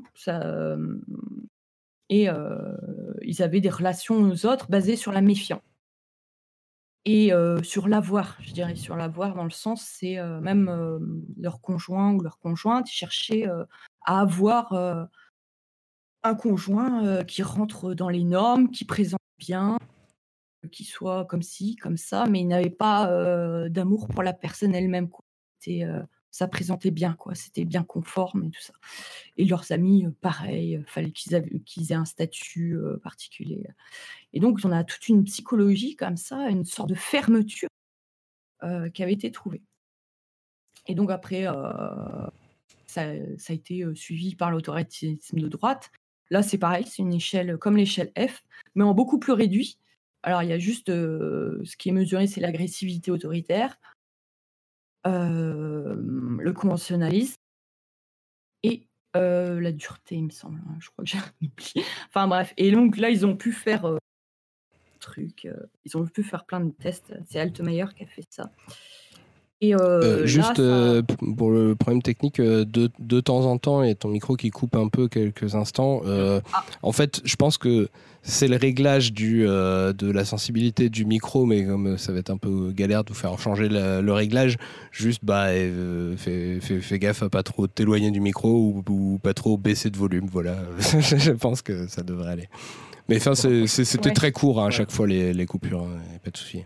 Oui, parce que c'est vrai qu'on est en détection automatique de Discord, donc effectivement, euh, le micro est sensible, mais c'est peut-être Discord qui a coupé. Ouais. Mm. ouais. donc du coup, voilà. Euh, et donc, si vous voulez voir hein, son livre, il a laissé son livre gratuitement sur le net. Il a fait aussi des analyses sur son site euh, de Trump. Et puis, je lis très facilement. En plus, il vulgarise beaucoup. c'est vraiment c'est très intéressant. Donc là, il a étudié l'autorité de droite. Et quand il dit droite, c'est la droite niveau théorique, hein, parce qu'effectivement, il y a des gens de gauche qui, font des hauts scores là-dessus aussi. Oui, ça ne veut pas dire que les gens de gauche. Mmh. C'est pas, c'est pas comme ça qu'il faut interpréter les éléments. Il a dit, ouais, sur, le. Et, donc, du coup, il a fait plein de tests. Il a fait même des, des, des simulations type civilisation, par exemple, pour voir s'il dirigeait le monde, qu'est-ce que ça donnerait. Et donc, donc là, on est arrivé à une mesure d'attitude idéologique, des propensions des personnes à adhérer plus ou moins à une politique et pas à un autre. Quoi. Et là-dessus, on a plus corrélé plein de trucs sur la personnalité, par exemple. Bah, sur d'autres échelles, comme le machiavélisme, par exemple. Ah Et on en apprend ouais, plein de choses. Quoi. Évidemment, quand, quand pour, faut quand même préciser, quand on cite tout ça, il ne s'agit pas de. Ça, c'est important aussi, parce que ça pourrait être une mésinterprétation de ces études-là. Il ne s'agit pas non plus, c'est pour ça que c'est important, de dire bon bah voilà telle personne, elle rentre dans cette case et, et, voilà. non, c'est beaucoup plus compliqué que ça, puisque bien sûr ils prennent en compte tout ce qui va être aspect culturel, parce que ça va renforcer, etc. C'est c'est pas c'est pas monocausal, c'est pas. Parce que ça c'est une confusion qu'on peut faire. Les gens. il s'agit de comprendre d'abord. Adorno, c'est mystère. Pourquoi, pourquoi, pourquoi c'est comme ça? Et c'était un mystère aussi pour les Basques pourquoi eux, c'est différent? Pourquoi eux, c'est une enquête, en fait. Mmh. Et à chaque fois, c'était une, enquête. Et en fait, ce qui était avec le RWA, donc on a mesuré vraiment un profil particulier qui était corrélé avec le fondamentalisme religieux. c'était vraiment, il y avait vraiment un gros lien avec. c'était, je pense, que ça date aussi, c'est parce que Altmaier c'était beaucoup plus récent, et donc ça, a changé quoi. Et des profils donc plutôt à se soumettre à une autorité, mais pas à dominer. Ce qui n'était pas le cas avec Adorno, qui montrait les deux profils à la fois je veux dominer, je me soumets pour mieux dominer après, et tout ça. Et là-dessus, il y a une autre recherche, donc le SDO, là, sur l'orientation à la dominance sociale, qui a dit bah voilà, là, là, il y a le profil du dominateur. Et là, on découvre, déjà le RWA a beaucoup, beaucoup de préjugés. Euh, il s'en prend beaucoup, beaucoup aux homosexuels, principalement. C'est sa principale cible, euh, parce que c'est lié à la religion aussi. Enfin, c'est ce que dit Altmaier. Et donc le profil SDO, donc fortement, dominateur, et eh ben, il il avait les plus hauts scores en préjugés. Encore pire que le RWA, encore pire que l'échelle F et pourtant, il paraît, très, très moderne, quoi et donc donc là, c'est quelqu'un qui va avoir des préjugés, mais parce que c'est une façon de de dominer, donc il va soutenir, des systèmes, inégalitaires. voilà. Alors, juste pour préciser ce que elle a elle a été dans un ordre historique, Oui, voilà. parce que là, elle a pas précisé, c'est-à-dire les travaux tels ont effectivement, ouvert, euh, ouvert l'enquête, mais ensuite, non pas, on parle plus vraiment euh, d'échelle F, mais davantage aujourd'hui d'autres échelles beaucoup plus récentes, RWA et encore plus récemment SDO. Euh, RWA est toujours valide, hein, toujours utilisé aussi. Et donc tout ça, bah, c'est utile pour comprendre comment on en vient à une politique et tout ça. Comment résoudre ça aussi, parce que c'est quand même un problème, mais il y a des personnes qui ont des très forts préjugés et qui veulent un système inégalitaire. Euh, donc ça fait beaucoup de victimes, euh, je vais dire pas. Ça fait beaucoup de victimes, tout simplement. C'est assez, ça, provoque de la souffrance qu'il y ait un tel soutien de l'inégalité, un tel, euh, une telle adhésion à des préjugés, c'est un problème.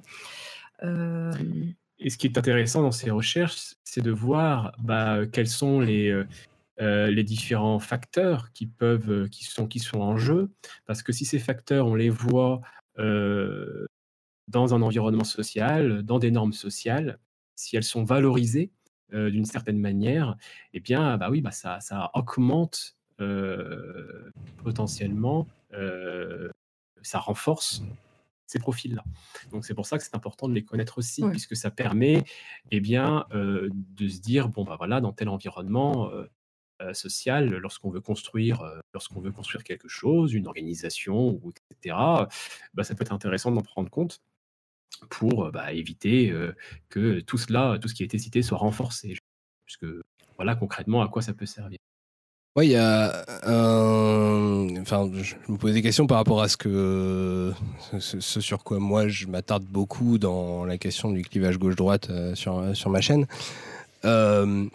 qui, qui est le rapport à, à, la temporalité, au passé, au futur et tout ça, et euh, que je pense être lié euh, au fait que globalement, euh, plus on va à droite, plus il y a de l'essentialisme, l'idée que les choses doivent être d'une telle manière, et il se trouve que euh, effectivement, alors des gens qui veulent qu'il y ait des inégalités euh, c'est intéressant, mais du coup, c'est euh, rarement des inégalités qui n'existent pas déjà que, qui veulent. Genre, euh, c'est, rarement des gens qui veulent instaurer des nouvelles inégalités qui n'auraient jamais existé. En général, ils font référence à des inégalités qui existent déjà ou qui ont existé dans le passé qu'ils voudraient rétablir.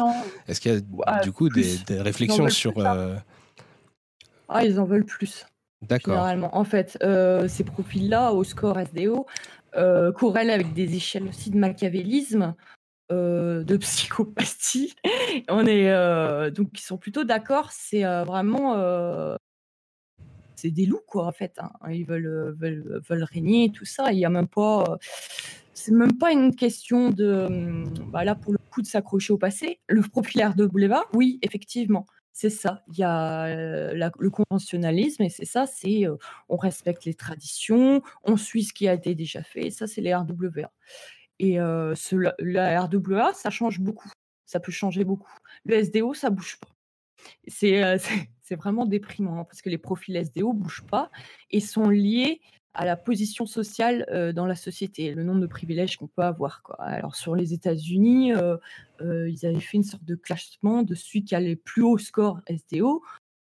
Ça va être les personnes avec un très bon statut, qui sont blancs, qui sont des hommes, puis après, ça va être les Noirs. Non, ça va pas être les Noirs, ça va être les, Asiatiques, puis les Latinos, puis les Noirs. Les femmes aussi mmh. sont assez basses en SDO, quoi. Et c'est lié à un statut social, quoi. donc, comment changer ça? Comment changer ça? Bah, À part changer complètement le monde et la façon dont, ça, marche, c'est vraiment parce que quand, quand je parlais de, de- du fait de la volonté qu'il y ait des inégalités fortes et tout ça, euh, mais qui sont rarement En des inégalités faveur. qui n'existent pas encore, genre par exemple, est-ce qu'on peut voir des, des- est-ce que correspondrait à ce profil des personnes que bon je connais pas, hein, mais voilà, genre je sais pas des des, des femmes noires qui euh, seraient à fond pour l'inégalité parce Non. qu'elles voudraient une supériorité des femmes noires sur tout le monde, tu vois, par exemple. Ouais, non, non, non, effectivement, non. Parce que justement, le, haut- le haut score SDO corrèle avec euh, un statut, une position, euh, avec des avantages, quoi, des privilèges dans la société. Donc, généralement, la femme noire, elle a vraiment, elle est- en, en tout cas aux États-Unis et dans la théorie de la démonisation sociale de Pra- Prato et Sidanius, non, ils ont des scores bas en SDO. Ouais. Euh, ça se comprend parce que ils la vivent l'inégalité. Donc ils sont bien conscients qu'il y a des choses injustes qui leur arrivent. Ouais, mais il y, a des- il y a Euh, des gens, euh, bon, euh, souvent des gens de droite, hein, qui, qui, qui sont persuadés que, que, genre, je sais pas, par exemple, les, féminismes, les féministes euh, voudraient euh, une domination inverse, quoi, voudraient Oui. remplacer la domination masculine par une domination féminine, tu vois. Et théoriquement, ouais. ça pourrait exister, mais a priori, euh, Alors pas, pas si, bah, ça me fait penser à un truc qui a été justement sur le complot. Alors il y a une échelle du Ah, je suis désolé, tu euh, coupes beaucoup les- là. Il va falloir que Ah. tu reprennes. un- Peut-être qu'il faut quand même que je vous incite à rechanger votre réglage de, de, de micro. Euh, oh, bon, allez, euh, on peut faire ça vite fait. Dans paramètres utilisateurs, euh, en, en bas, la petite roue dent- dentée. Euh, ensuite, je regarde. voix et vidéo. Euh, normalement, là, vous avez donc coché euh, détection de la voix et il y a marqué déterminer automatiquement la sensibilité d'entrée du micro. Tu décoches ça et tu baisses le, le niveau pour qu'il détecte plus facilement, même, euh, même quand vous êtes moins Ah, fort ou plus loin. Ok. Ouais, j'avais pas fait ce bon réglage là, merci. Ouais. Euh, Est-ce que, bah, Vicis, tu peux continuer à parler Ouais. et moi je surveille. Ok.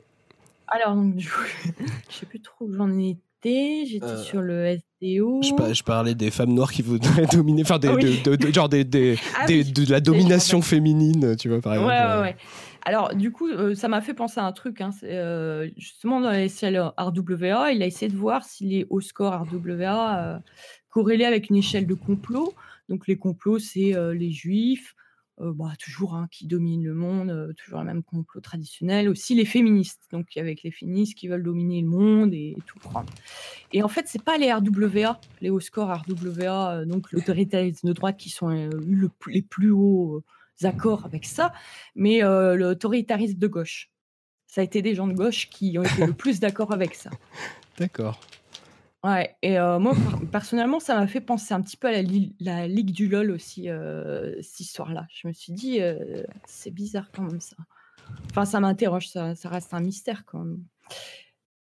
Donc voilà, non, généralement, les basketball SDO ne veulent pas reproduire la même chose. Après, c'est compliqué parce qu'on a des, on va dire des, privilèges et des malus variés, en fait, chacun. Je sais pas, on peut avoir un statut professionnel élevé, mais euh, euh, de par sa couleur, on, est, on sait ce que c'est qu'être discriminé. euh, Enfin, il y, a tout un mélange comme ça de bonus et de malus qu'on peut avoir liés à la société. Donc, souvent, quand on prend les profils individuels, c'est plus compliqué que ça. Oui, bah oui, forcément. Après, bon, c'est toujours le problème des, des études statistiques. hein. Il y a des, des, C'est ça, régul- ouais. il y a des Ouais. régularités, il y a des exceptions et des, zones floues. Quoi. apprendre avec des, avec des pincettes. Ouais, Il voilà, faut voir ça au mieux comme une, comme une cartographie euh, pour justement, euh, comme, comme on disait tout à l'heure, euh, euh, lorsqu'on essaie de construire quelque chose, de prendre en compte pour éviter qu'il y ait renforcement de, de certains paramètres. Voilà, tout simplement. Je vais mettre juste le lien sur RWA et, et tout ça. Parce que effectivement, j'ai écrit un truc sur la personnalité autoritaire parce que je trouvais passionnante, parce que c'est vraiment la découverte presque euh, aussi de la psychopolitique. Mhm. C'était une des premières qui, enfin moi, celle que je connais en tout cas, qui, euh, qui était vraiment bien soignée, quoi. Et même le côté freudien, il n'y est pas vraiment. Après, ils ont fait des entretiens, il y a des passages, mais je ne sais pas parler de ça forcément. Euh, et je vous mets le lien dans chat non membre là. C'est un résumé de la personnalité autoritaire du RWA et du SDO. Il y a les trois Tu- comme ça. Parce qu'encore une fois, tu peux redire euh, les, les acronymes RWA, SDO, ce que ça veut dire? Alors, euh, RWA, c'est. ra- oh, ra- ah, alors, je vais du mal à le dire en anglais. Euh, ça veut dire autoritarisme de droite. SDO, c'est la dominance sociale. Euh, voilà, mais en anglais, quoi. je m'épargne de le prononcer super mal. SDO, c'est social, Social dominance- Dominance ouais. orientation. Euh, Voilà. Et RWA, c'est euh, Right, euh, wing, oui. Voilà. Bah, tu crois que tu l'as fait Ok.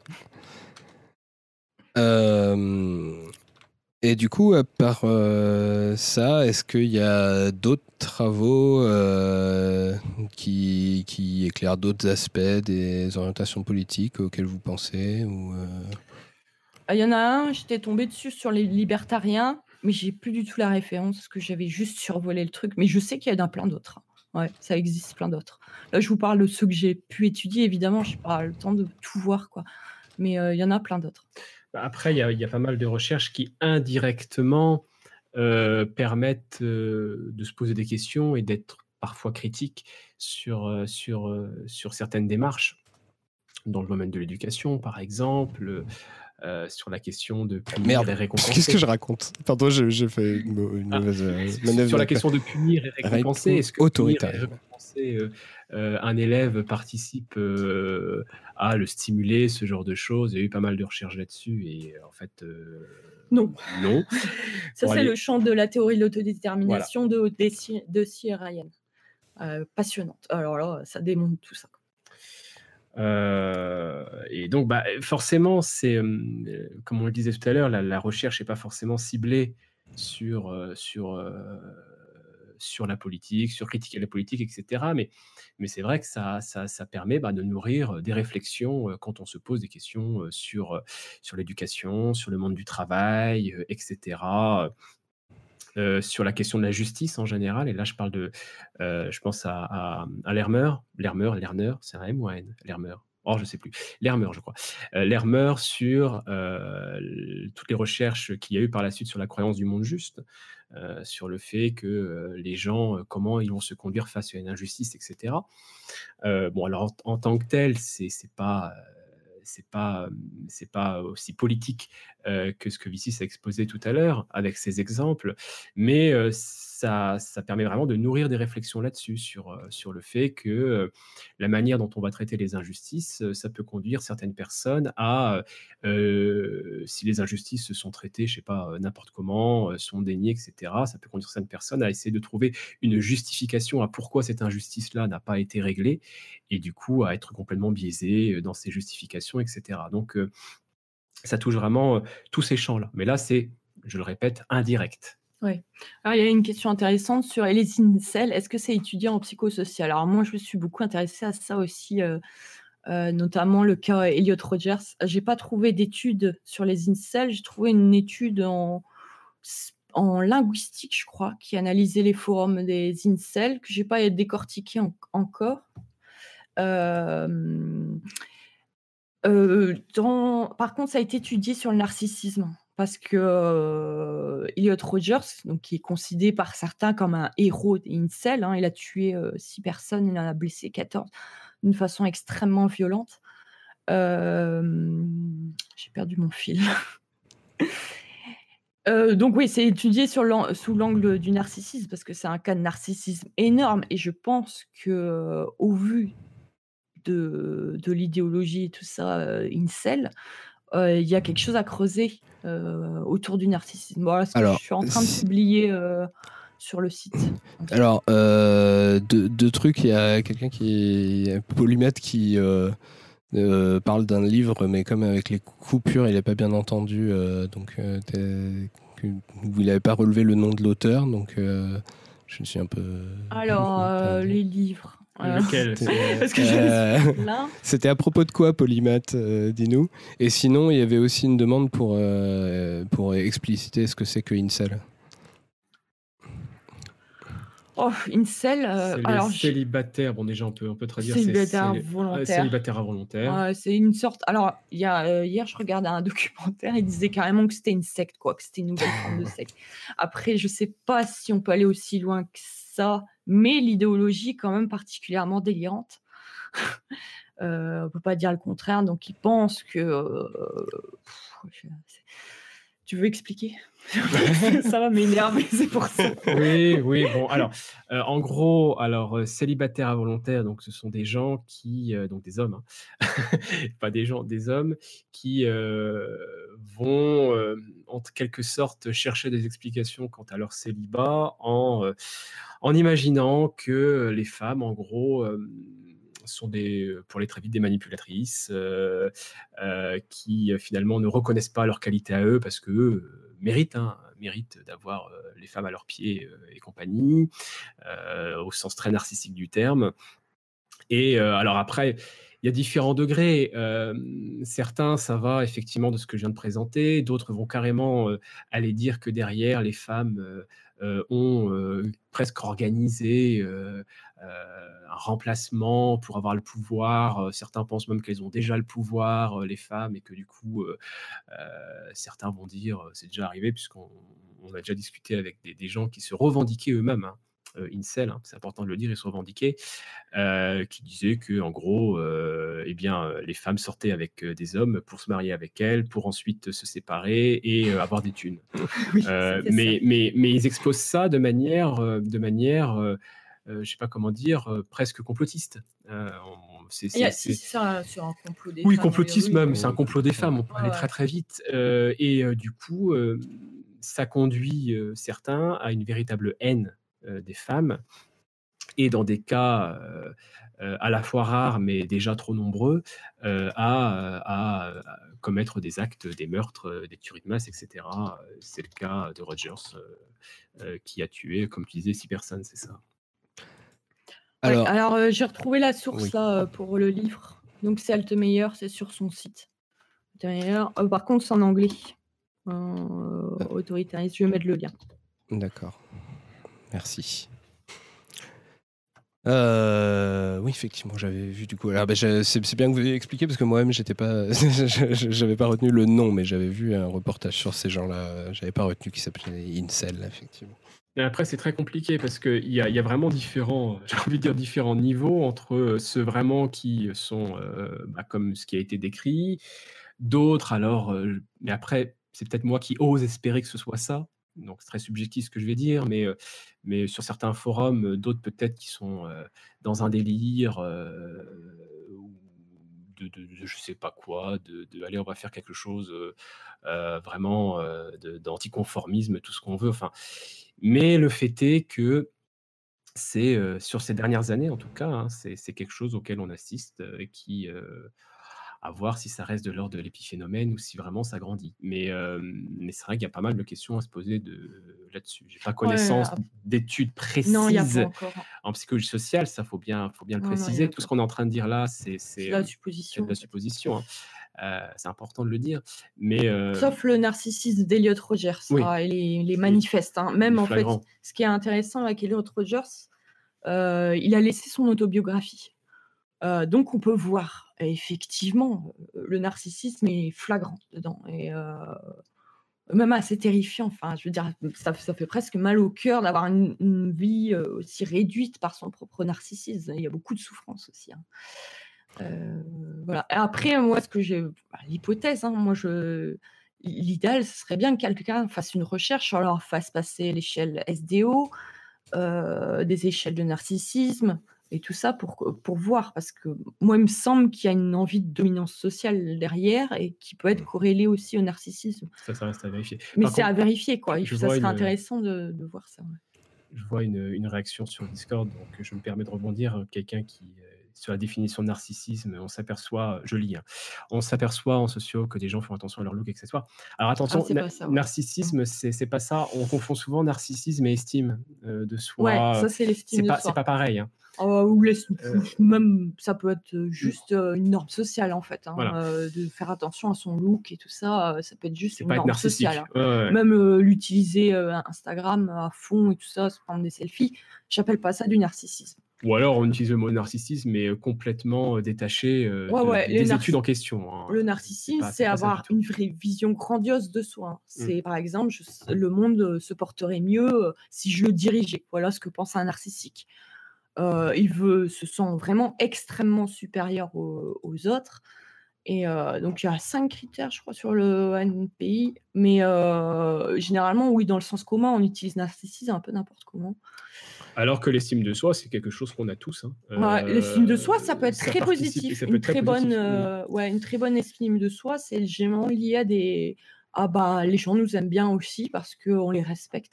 Et l'estime de soi euh, ne, présuppose pas euh, qu'on se hiérarchise euh, de manière supérieure aux autres, par exemple. C'est pour ça que ça n'a rien à voir vraiment le narcissique, ce sera supérieur. C'est pour ça que ça corrèle pas mal. Sur, euh, sur, le site que tu as fait euh, récemment sur la bah, différence sur le euh, premier article du site. Voilà. Le premier article du site, si vous allez sur le site, c'est l'article qui a été publié en dernier. Sur les critères du narcissisme, c'est être absorbé par des fantaisies de succès illimité, de pouvoir, de splendeur, de beauté, d'amour idéal, mm. penser être spécial, unique, admis ou compris que par des institutions ou gens spéciaux, un besoin excessif d'être admiré. Ils sont accros à l'admiration plus d'admiration, ils, sont, ils ont des symptômes de sevrage. quoi. Euh, c'est ce que disent les psys aussi. quoi. Je précise qu'on ne remet pas à chaque fois quand on dit le site ou, euh, ou la chaîne, tout comme ça. De toute façon, les, le lien du site et de la chaîne, ils sont dans la description de la vidéo hein, pour les gens qui qui, qui connaissent pas par cœur l'adresse. Euh, ouais, il y a un truc moi sur les les incels qui quand on quand vous soupçonniez une volonté de, domination et tout euh, ça rejoint un peu euh, ce dont on parlait avec Estonie euh, donc au niveau historique sur le fait que on a souvent du mal à identifier les les mouvements qui ont un potentiel autoritaire et oppressif et tout ça parce que ils se présentent comme des victimes et il y a une espèce de déformation de l'histoire qui fait qu'on pense que les autoritaires d'avant, eux, ils se présentaient pas comme des victimes, ils se présentaient comme oui, on va dominer tout le monde, on est très fiers de ça. Alors que, bah, en fait, historiquement, c'est toujours comme ça que ça marche. Quoi. Ah c'est, voilà, les, les pour faire le, bon, le, voilà, pour faire un point Godwin, euh, les, les, nazis, euh, ils disaient pas que euh, ils allaient écraser les juifs gratuitement. Ils présentaient d'abord les juifs comme les dominants qui eux, qui les écrasaient eux, et c'était ça qui était injuste, et il fallait qu'ils luttent contre en fait. Et du coup, bah, il y a un peu, voilà, dans, dans, l'idée incel qui effectivement bah, se présente surtout comme des victimes d'un complot des, des, mhm. femmes. Ouais, c'est c'est toujours comme ça qu'on justifie l'inverse après, donc la, domination masculine. Quoi. Et euh, ce qui est assez flagrant, moi, ce qui me. Je trouve ça dingue sur la biographie euh, d'Eliot Rogers. Donc, il, se dit euh, victime des femmes, de malheurs horribles. Il n'arrête pas de se plaindre. Il dit c'est terrible. Il le croit vraiment. Hein, c'est pas du tout une stratégie. il le pense vraiment. Et bah, je cherchais, je dis: «Bah, le mec, il souffre, quoi». il est où le traumatisme, le truc terrible? C'est, sa belle-mère vécu, quoi? ouais, sa belle-mère, un jour, lui a incité à boire de la soupe, quoi, par exemple. Ça, c'était, quelque chose d'horrible, quoi, le traumatisme absolu. Et en fait, lui, pourquoi il disait, il se plaignait, «Ah, je déteste toutes les filles, pas un regard, rien. Pourtant, j'avais mis mes plus beaux vêtements et tout ça. Et en fait, lui, il pense que ça va marcher, des relations avec les filles, même, même amicales ou comme ça, s'il marche dans la rue bien habillé. Alors à partir de là, bah forcément, ça marche pas, il n'y a pas de lien du tout. Et il connecte, il cherche même pas à discuter, à être sympathique, ou jamais. Jamais, euh, jamais D'ailleurs, sur ce que tu dis là, et c'est pour rebondir à ce que j'ai lu sur Discord, quelqu'un qui disait que narcissisme manque d'empathie. Oui. Euh, ah oui, oui, c'est lié. Évidemment. C'est lié. Mmh. Euh, mais ils savent pas, ils ne vont pas engager même de relations parce que l'autre n'existe pas. Moi, les, en fait, le narcissisme, ça me fait penser, tu sais, dans les jeux vidéo, un jeu vidéo solo où tout le monde est des, c'est des PNJ, quoi, c'est des vendeurs tu prends, tu prends pas gaffe, quoi. Bah, eux, c'est un peu comme ça, quoi. Ils sont comme dans un monde solo. L'autre n'est qu'une relation à exploiter, quoi, qui fournit un service, quoi, et qui doit répondre, obéir, comme ça. Et donc, ils savent même pas faire. Enfin, Elliot Rogers, c'était ça. Il ne savait pas nouer une relation, quoi. Et euh, il n'a jamais vu euh, toute sa vie que c'était ça le problème, même s'il a eu euh, pourtant un suivi psy, du coaching, des trucs comme ça. Si, si on reprend quand même le, les définitions que je donnais, parce que bon, empathie, il y a souvent une confusion avec sympathie, c'est pas très clair la différence mmh, entre mmh. les deux. Il faut, faut, aussi souligner que bon, le manque d'empathie, c'est aussi un petit peu ce qui, ce qui, ce qui définit l'autisme, mais du coup, je dirais que la, la différence, c'est que les autistes ont envie de, de, connecter avec les gens et d'avoir des relations sociales. C'est juste que c'est compliqué parce qu'ils comprennent pas bien ce qu'il y a dans la tête des autres, mais ils ont envie de le comprendre, ce qu'il y a dans la tête des autres. Alors que, effectivement, une personnalité euh, narcissique, bah, en fait, c'est pas comparable. c'est pas comparable. Parce que ce qu'on dit manque d'empathie dans l'autisme, c'est pas exactement ça. Hein. C'est pas exactement euh, comme le manque d'empathie euh, des narcissiques. D'ailleurs, les narcissiques avec des, des, expériences, on peut leur faire réactiver leur empathie. Pareil chez les psychopathes aussi. C'est pas qu'ils sont pas, pas, équipés pour ça ou qu'il y a des, des troubles là-dessus. Hein. C'est qu'ils l'activent pas. Ce qui est différent. Elle est pas euh, et même, même sur le manque d'empathie autistique, en fait, c'est pas, c'est beaucoup plus, beaucoup plus compliqué que ça parce qu'on a l'empathie émotionnelle. C'est par exemple l'autre pleure, ça me rend triste, hop, ça c'est un fonctionnement typique de l'empathie émotionnelle. tu as l'empathie cognitive, euh, ou dire là, je vois l'autre qui pleure, ah, il a dû avoir un souci, donc je réfléchis à ça, je cherche des causes, des liens, des trucs comme ça. C'est une forme d'empathie aussi. Et ça, généralement, bah, les, autistes peuvent très bien avoir une très forte empathie cognitive. Ils, se, sentent concernés ou ils peuvent se sentir concernés là où le narcissique. là, par contre, le narcissique, non. Il n'a pas du tout. Hein. Alors, si je, je sais que c'est discuté, il y a plusieurs euh, définitions qui circulent et tout. Euh, si je reprends les définitions que j'avais utilisées, moi, dans, dans l'épisode que je viens de sortir euh, sur, sur le propre de l'homme, où je parlais pas mal d'empathie, c'est. Je, faisais la différence entre justement le, la sympathie ou contagion émotionnelle qui est le fait de pleurer parce que les autres pleurent, sans forcément avoir conscience qu'on a perçu l'émotion des autres et tout, et, simplement ça, nous vient comme ça, spontanément, euh, et que l'empathie, que je divisais bien en empathie cognitive, empathie émotionnelle, euh, c'était la, perception de ce que l'autre a dans la tête. Après, tu, suivant les personnalités, tu en fais ce que tu veux. Il y en a qui vont l'utiliser à leur profit, il y en a qui vont, le, qui, qui, qui, qui, vont euh, aider euh, les gens et tout. Euh, et la différence entre les deux que je faisais, c'était que l'empathie cognitive, c'était le, le, fait de percevoir les états mentaux de l'autre, c'est-à-dire ce qu'il veut, ce qu'il ce qu'il attend, ce qu'il croit, ce qu'il sait. voilà.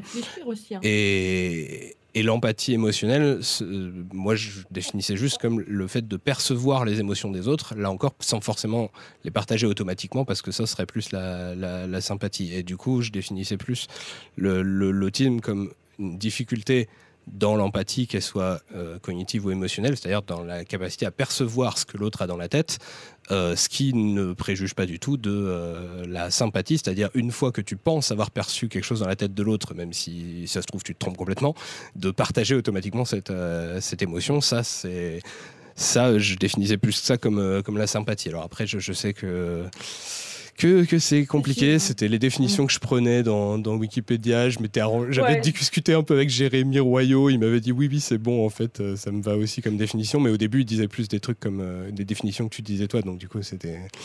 C'était compliqué. Il y a beaucoup de débats là-dessus. Hein. Il y a vraiment beaucoup de débats sur qu'est-ce qu'est l'empathie, euh, tout ça. Il y a, ils ne sont pas tout à fait d'accord. Mais ce que je voulais dire par le fait que les autistes peuvent avoir une empathie cognitive très forte, c'est que l'empathie cognitive, elle évolue. Hein pour les typiques aussi, c'est pareil, ça s'apprend. Ça s'apprend, comprendre le contexte, imaginer rien que l'expérience de vie. On a déjà vécu une telle situation, bon bah on réactive les patterns, ah, c'est peut-être ça qui se passe. Ou bah, saisir des indices dans l'environnement qui expliquent ça. et bah, du coup, moi, la différence que, que je faisais, c'était que je, justement, quand on parlait de, de compréhension intuitive des choses sans avoir forcément les études et tout, c'est que moi en tout cas, bon, euh, je parlais de mon vécu, mais euh, dans, mon idée, c'est qu'effectivement, je pense avoir progressé euh, en empathie, mais complètement intellectualisé en fait en permanence. Je dois y réfléchir en fait euh, consciemment avec les connaissances que j'ai accumulées en sciences humaines et tout ça pour pouvoir analyser des choses que des gens qui seraient neurotypiques eux euh, comprendraient intuitivement euh, sans avoir forcément besoin d'avoir étudié les sciences humaines ou de s'y connaître là-dedans et tout ça. C'était plus comme ça que je faisais la, différence. Ce qui fait que ce, qui, ce qui limite la portée des progrès que qu'on peut faire dans le sens où ça restera toujours plus de travail intellectuel pour comprendre quoi. Euh, ouais, mais c'est pas plus mal. c'est pas plus mal parce que le, hum, pour connaître le problème inverse, pour être très, pour moi, pour ma part, être dans la, euh, avoir connu euh, étant jeune, être dans une contagion émotionnelle énorme au point de pas savoir est-ce que c'est moi qui, qui suis déprimé ou c'est les autres Euh, mais vraiment ne pas savoir, vraiment. Et c'est un vrai problème très handicapant. On ne sait plus où on est et on est complètement envahi. Euh, et c'est quoi le remède à ça? Bah, Exactement les mêmes stratégies euh, que tu dis avoir employées, c'est de prendre la distance, apprendre et tout ça. Et là, c'est pareil, quoi, tu vois. Mmh et c'est pour ça que je dis c'est pas plus mal. Autant d'avoir les automatismes comme ça de l'émotion, ça permet une information assez direct, mais encore faut-il la décrypter aussi, celle-là. Tu as une émotion, c'est pareil, il faut, faut la décrypter. Donc voilà, donc euh, c'est pour ça que je me dis, euh, même, euh, je voyais les gens qui travaillent sur l'empathie, l'altruisme et tout ça, on a tous à apprendre. On a tous à apprendre ça beaucoup plus. Et justement, le fait d'avoir des automatismes, peut-être ce, oh ben je le sais, c'est automatique. Non, non, il faut mieux avoir un peu de distance pour mieux analyser aussi. Quoi. Oui, d'ailleurs, euh, on le voit notamment dans, dans, les études de milligrammes ou autres, euh, quand, quand les gens parfois ressentent, sont en souffrance parce qu'ils voient qu'ils sont en train de faire du mal à quelqu'un d'autre, ce genre de choses. Il ne faut pas croire que c'est suffisant pour que la personne puisse trouver les solutions adaptées euh, pour, pour aider l'autre ou pour arrêter de faire souffrir l'autre. parfois, ça coupe, même, tellement que ça devient insupportable. Euh, ça, c'est basé sur les expériences de Milgram, sur tout ce qui est gestion des émotions, etc. Euh, c'est euh, alors bon, l'expérience de Milgram, je pense que je n'ai pas besoin de la présenter. Par contre, ce que je me permets de... ici, on essaye d'éviter de présupposer que les gens connaissent déjà au cas où. oui, non, c'est vrai. Mais, mais, j'allais parce que j'ai l'impression parfois que l'expérience de Milgram, elle est, elle est assez, assez connue. Euh, dans les grandes lignes, mais il y a beaucoup de mésinterprétations à l'intérieur. Alors, l'expérience de Milgram, très rapidement, euh, pour aller vite, c'est sur la soumission à l'autorité. Donc, ça a été euh, initié par Stanley Milgram dans les années 60 pour savoir jusqu'où un individu par rapport à la situation, enfin ça en tout cas c'était la condition, enfin c'était l'hypothèse expérimentale de, de Milgram, puisqu'il y a eu autre chose après, par rapport à la situation, jusqu'où un individu pouvait obéir à des ordres euh, qui consistait à faire, un, souffrir l'individu et, in fine, euh, à mettre en péril cet individu jusqu'à la mort. Euh, avec, enfin bref, des chocs électriques. Bon, je ne vais pas aller dans les détails. L'expérience de Milgram, encore aujourd'hui, même si les, les, interprétations de Milgram ont beaucoup changé, hein, enfin beaucoup changé se sont enrichis, on va dire plutôt. Elles n'ont pas changé puisque les résultats encore, encore aujourd'hui, les expériences sont réitérées de d'autres manières et on, et on, retrouve des résultats similaires. C'est juste que les interprétations et la compréhension s'affinent, voire est un peu différente. Mais certains encore, et là je ne parle pas des chercheurs, je parle des interprétations de, de certaines personnes qui, qui, vont parler l'expérience de Milgram, ils disent, bah voilà, c'est la preuve que les individus sont sadiques, que les individus, soit ils aiment faire souffrir euh, les personnes en face d'eux, en face d'elles, euh, ou alors, euh, soit elles ressentent rien. Euh, sauf que non, c'est ni l'un ni l'autre en fait. Ça, c'est ce qu'on appelle une erreur fondamentale d'attribution parce qu'on est en train de complètement tout évacuer. Bah, déjà la situation. Euh, et surtout, euh, ce qu'ils ont pu remarquer assez récemment d'ailleurs, mmh. ça peut-être que Vici, tu voudras en parler. Avec le page. notamment, c'est qu'en fait, il y a une détresse euh, qui est mesuré hein, euh, sous EEG, je crois, euh, électroencéphalogramme, enfin, il y, a tous les appareils possibles qui a été mesuré. On voit que les gens qui obéissent aux ordres ne sont pas du tout ni indifférents, ni dans la jouissance de, de souffrir. Non, non, il y a toujours Absolument pas. Hum, il y a une souffrance. Sauf que là, sur les désobéissants, qu'est-ce qu'ils font? Ils laissent la souffrance. Hum. ils arrivent à vivre avec cette souffrance, puis ils désobéissent, ils coupent pas l'empathie. Alors, ce qui se et les obéissants, euh, bah, justement les profils RWA pour euh, revenir là-dessus, parce qu'il a fait des tests euh, spécifiquement. alors c'est Joanne Lepage, j'ai dit, 2017. il a fait des expériences sur les RWA. ne vont pas supporter pour des raisons physiologiques le stress et vont direct inhiber, c'est-à-dire bloquer l'empathie. On le voit, on le voit le G, je crois. Ouais, c'est le. Et, donc, enfin, moi, c'est un résultat qui m'a drôlement étonnée, hein, parce qu'on pourrait dire, oh, ils réfléchissent pas et, tout ça. Et au contraire, il y a un effort, un fort effort pour couper l'empathie, quoi. Et c'est hallucinant. Et pourquoi il y a ce fort effort pour couper l'empathie? C'est parce qu'ils n'ont pas appris à vivre avec un stress et à le, le jauger, le, le mesurer, l'apprécier, enfin dire oh là là, c'est stressant parce que ceci, et rester euh, longtemps avec ça. Quoi. Là, ce que font les désobéissants, ils restent avec ça. Euh, et c'est pour ça qu'ils disent non. Au bout et d'ailleurs, on voit dans le jeu de la mort là, qui a été filmé, euh, les désobéissants n'en peuvent plus. Quoi. Ils pleurent, ils sont pâles et tout ça, parce qu'ils vivent avec leur stress, c'est ça qui leur permet de désobéir. Et il y a une puissance de l'émotion quand on la laisse, là, l'émotion, euh, elle va permettre de prendre, euh, bah, d'avoir le courage de désobéir. Alors que si on coupe l'émotion, euh, et ben on obéit. On, coupe l'émotion pour mieux obéir. Donc c'est un, résultat assez surprenant au vu de tout ce qu'on peut dire et tout ça. Mais bah, du coup, Joanne Lepage, il, il, ouais, il conseille aux personnes à, à apprendre à connaître bien leurs émotions, les sous-peser, arriver à vivre avec. Euh.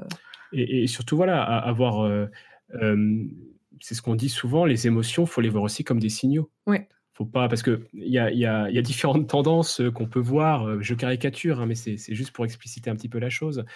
certains qui disent bon, bah, les émotions, faut les écarter, faut surtout pas faut surtout pas les écouter parce qu'elles peuvent nous biaiser, etc. Ce qui n'est pas faux. Euh, et inversement, euh, euh, l'autre extrême, ce serait bon, bah, on va écouter ses émotions, du coup, on réfléchit pas, on fait n'importe quoi, etc. En fait, c'est pas. Voilà, c'est là ce que j'exprime est très caricatural parce que c'est pas, c'est pas la, bonne chose à faire. ce qu'il faut, c'est bah, voir ça un peu comme des signaux. Euh, euh, et, en prendre compte en fait, parce que euh, dans ce cas de figure, les expériences qu'on vient de citer là, il y a justement à s'interroger par rapport à ces émotions-là, et non pas à les écarter, parce qu'une fois qu'ils sont écartés, on pourra toujours continuer à réfléchir mais pire, une fois que les émotions sont écartées, on va pouvoir réfléchir pour justifier le pourquoi on doit continuer. Parce qu'on peut avoir une justification à continuer l'expérience de milligrammes une fois qu'on ressent plus ces émotions, en se disant, bah, je fais ça, euh, je fais ça, je sais pas, pour la science, par exemple, je fais ça parce que je me suis euh, engagé par rapport. Euh, hmm. et, voilà. Donc, ce côté binaire parfois qu'on peut avoir entre d'un côté on va dire quelque chose de la raison pour aller très très vite hein, qui serait supérieur aux émotions et les émotions d'un côté il faut les séparer. C'est beaucoup plus complexe que ça en fait. Il y a beaucoup enfin moi je pense que le monde a vraiment besoin de, de développer ses compétences socio-émotionnelles de comprendre tout ça c'est vraiment ce qu'il y a besoin. Ben, sur tous les sujets dont on a parlé avant qu'est-ce qui pourrait aider justement les personnes à être, je sais pas, plus empathiques et tout ça? Enfin, c'est toujours des compétences socio-émotionnelles. Ce n'est jamais une question d'intelligence, ni même de logique et de raisonnement. Enfin, par exemple, la personnalité autoritaire, la mesure et les QI, le niveau d'études et tout, il n'y avait pas de problème. Ils avaient QI comme les autres. Enfin, Voilà. pareil pour les RW, et c'est pareil. Euh, SDO aussi, il n'y a pas de problème d'intelligence. Euh, c'est toujours un problème euh, de relation aux autres. Euh, ils ne savent pas comment construire ou c'est une relation de domination. Y a pas, ils ne savent pas comment. Il y a tout. il y a un manque dans la société d'apprentissage de ces compétences socio-émotionnelles pour, pour tout le monde, en fait pour le, le, rapport entre euh, enfin, l'opposition euh, raison-émotion, moi pour le coup, euh, bon, bah, j'en prends sur les trucs que je connais mieux, la philosophie. Y a cette opposition entre les deux, elle vient pas mal de, de bah, la, place importante qu'a pris Platon, compris Platon ou. Aristote là-dedans, qui vraiment voulait faire une différence entre les deux et tout. Et ce qui est intéressant, c'est de regarder que à, à l'opposé, les matérialistes comme, comme Épicure ou, ou, Diogène, ben, en fait, ils considéraient que la meilleure preuve de, du, fait qu'on on est vraiment euh, dans la raison, euh, on, comprend vraiment rationnellement le monde, c'est euh, de se laisser guider dans ce qu'on veut ou ce qu'on veut pas faire par ses émotions en fait. C'est intéressant parce que du coup c'est, enfin c'est comme c'est le principe de l'hédonisme chez, chez Épicure quoi. C'est c'est que en fait c'est les, les les, les, fausses croyances irrationnelles et tout qui nous poussent à à considérer que quand on souffre, en fait, c'est pas vraiment une souffrance parce que moralement c'est bien de souffrir et mm. machin et tout, alors que ben un matérialiste euh, de base, il constate que quelque chose le fait souffrir, bah, ça le fait souffrir, quoi. Il l'assume, et c'est quelque chose qu'il ne mm. veut pas, du coup, et quelque, quelque chose qui lui fait plaisir, bah, ça lui fait plaisir, il l'assume. Euh. et voilà, je trouve, ça intéressant de mettre ça en parallèle. Oui, et même euh, ça, ça, ça, poursuit aussi, par extension, ou plutôt là en philosophie plutôt, la séparation qu'on a pu faire, alors la séparation, pas strictement sensu, pas forcément, mais en tout cas deux catégories, ce qu'on a appelé d'un côté corps et de l'autre âme, qui rejoint un petit peu cette idée-là aussi. mais c'est vrai que ce sont... là, on est sur un, un, autre versant, mais on a quand même beaucoup de construction et de représentation euh, de l'être humain, de, ce qu'on vient d'évoquer. D'un côté, il y aurait ceci, il y aurait cela, etc. De catégorisation qui fait que voilà, euh, ce sont des outils qui euh, parfois peuvent nous embrouiller plus qu'autre chose. c'est interroger en tout cas. Mais c'est vrai que on a quand même l'impression qu'il y, a, comme disait Vicis, il y a ce manque. Il y a ce manque de, de, de réflexion, d'expérience expérimentation, et là je prends, je prends le sens expérimentation euh, individuelle, hein, je ne parle pas d'expérience scientifique, d'expérimentation de ces émotions pour les vivre, pour, euh, pour apprendre à les gérer, ce genre de choses, etc. Bon, alors, euh, là, on arrive à peu près pile à deux heures de, de live.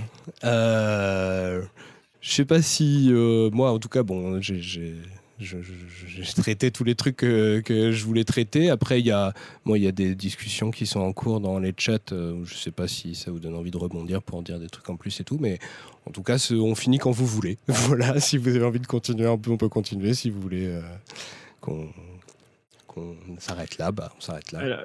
Je rebondis juste parce qu'on on en profitait pour regarder euh, rapidement le, Discord. Euh, certains étaient restés sur, euh, sur, la, sur la définition narcissique. Alors, euh, on le rappelle, hein, si les définitions narcissiques de narcissisme sont multiples, en tout cas, l'usage qu'on a, qu'on a eu de ce mot ce soir, c'est l'usage tel qu'il a été présenté dans l'article de Vicis euh, sur le site. Encore une fois, je le répète hein, pour pas qu'il. quand il faut définir des termes, vaut mieux être précis. La définition du narcissisme que j'ai donnée, elle vient du DCM5, donc du manuel de psychiatrique, donc qui est enregistré sous le trouble de la personnalité euh, narcissique. Et euh, effectivement, c'est entendu, le narcissisme est placé généralement sur un continuum, c'est-à-dire qu'il y a plus ou moins d'un narcissisme intense on n'est pas tous narcissiques, hein. Par contre, j'ai vu ça, non, effectivement, il y a des gens, dans les expériences, bon, ils prennent des narcissiques et des gens non narcissiques. par contre, on a on peut avoir tous un petit peu d'estime de soi, des choses comme ça. et dans le narcissisme, il y a deux catégories. Il y a le narcissisme grandiose, et le narcissisme vulnérable. Le grandiose, c'est le c'est, le meilleur exemple, ça reste Trump. Franchement, enfin, c'est, je peux. En tout cas, tel qu'il s'affiche, c'est à ça que ça ressemble. C'est hein. généralement ce que les psychiatres euh, donnent comme exemple aussi, américains et français aussi. Euh, c'est un excellent. C'est quelqu'un d'assumé qui dit je suis meilleur. Euh, si souvent qu'il peut. Et le narcissisme vulnérable, ça va être Elliot Rogers, on, on en a parlé différemment. Euh, qui sont. Ça peut être, hein, c'est pas. Ouais, ça peut être. Voilà, oui, parce que tous les narcissiques vulnérables ne sont pas comme lui, heureusement. Quelqu'un qui cache son narcissisme. Elliot Rogers, je pense, on l'a rencontré, on aurait dit ah, c'est un gars timide. Euh, euh sait pas trop euh, ce qu'il veut, tout ça. Il a l'air mal dans sa peau et tout ça. Et on ne sait pas son narcissisme. Il a, il a caché, c'est dans ses fantasmes, dans ses idées, tout ça. Et très névrosé. Très névrosé dans le sens ça va pas, rien ne va et tout ça, sans forcément qu'il y ait d'origine d'ailleurs. sur les narcissiques vulnérables, c'est évident, n'importe, il peut y avoir des gens qui ont des traumatismes, mais par exemple sur le cas d'Eliot Rogers, non. Il a été surtout dans un bain, un bain narcissique, c'est-à-dire qu'il a été considéré supérieur. voilà, il y a eu un bain narcissique. Voilà. Je pense que c'est bon pour la définition. Je ne vais pas aller plus loin. C'était juste pour clarifier, puisque je voyais qu'il y avait eu un petit débat sur le Discord. Et donc, du coup, vous trouverez dans les sources les définitions, le Handbook of Narcissism, c'est toujours les mêmes définitions. Hein. Mmh. C'est vraiment le truc classique que je dis vraiment en psychologie, en psychiatrie. Alors après, je sais, on m'a sorti Midal aussi, Fabrice Midal, mais lui, il en parle de façon littéraire ah, et philosophique. Et du coup, il se base sur le mythe de Narcisse, donc c'est une analyse littéraire. Et c'est pour ça que c'est important, justement. voilà. Sur, sur, c'est vrai qu'il y a tellement de, euh, de mots, de notions qu'on peut aborder et qui ont euh, soit une portée historique qui peut varier, euh, soit effectivement qui ont une polysémie, enfin voilà, qui ont des sens multiples en fonction du contexte. Donc, ah, c'est pour ça qu'on précisait bien la chose. N'hésitez pas si, si parfois il y a certains mots, certaines notions qui vous ont troublé, qu'on a mal utilisé, on, on, reprécisera la définition. voilà je pense que ça a l'air d'être euh, peu près bon là. Il y a des gens qui ont eu les réponses à leurs questions. Il y a des gens qui. S'il y a des questions encore, n'hésitez pas. Si on n'a pas été précis, s'il y a besoin de, sources, s'il y a besoin qu'on revienne sur ouais, quelque N'hésitez pas à demander s'il y a besoin de précision, parce que c'est vrai que en live, c'est difficile. Ouais, ils en sont à faire des blagues, donc je pense. oui.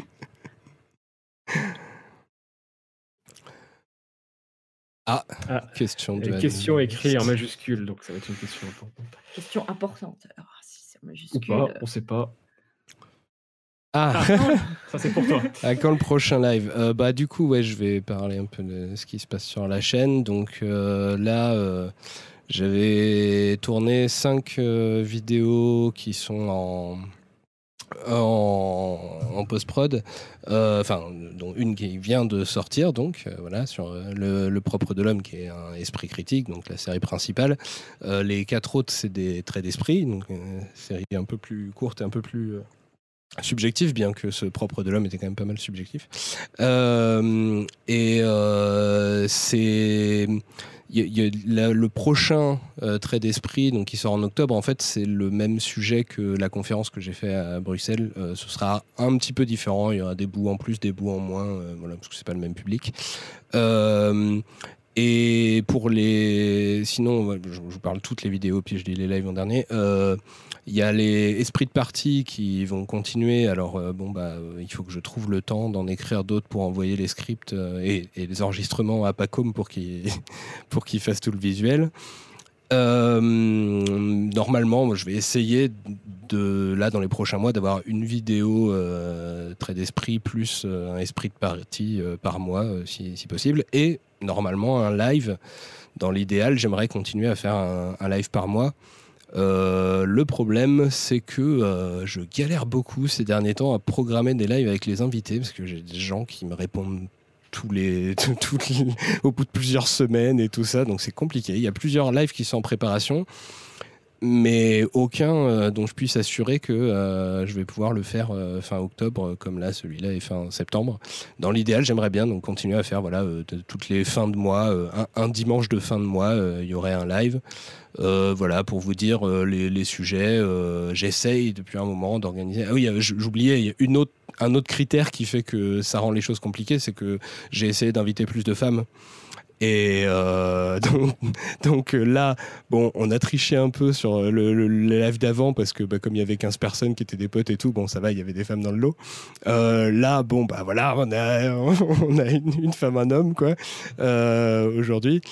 Et, euh, et, bon, bah, du coup, les, les lives qui serait plus facile à organiser euh, parce que j'ai plus facilement les contacts avec les personnes, mais où je me retrouverais avec que des mecs, bah, j'essaye de reculer un peu quoi, pour euh, faire un peu plus de meufs pour l'instant. Euh, et donc, bah, dans les sujets, il pourrait y en avoir un sur journalisme et politique, un sur, sur jeux vidéo et politique.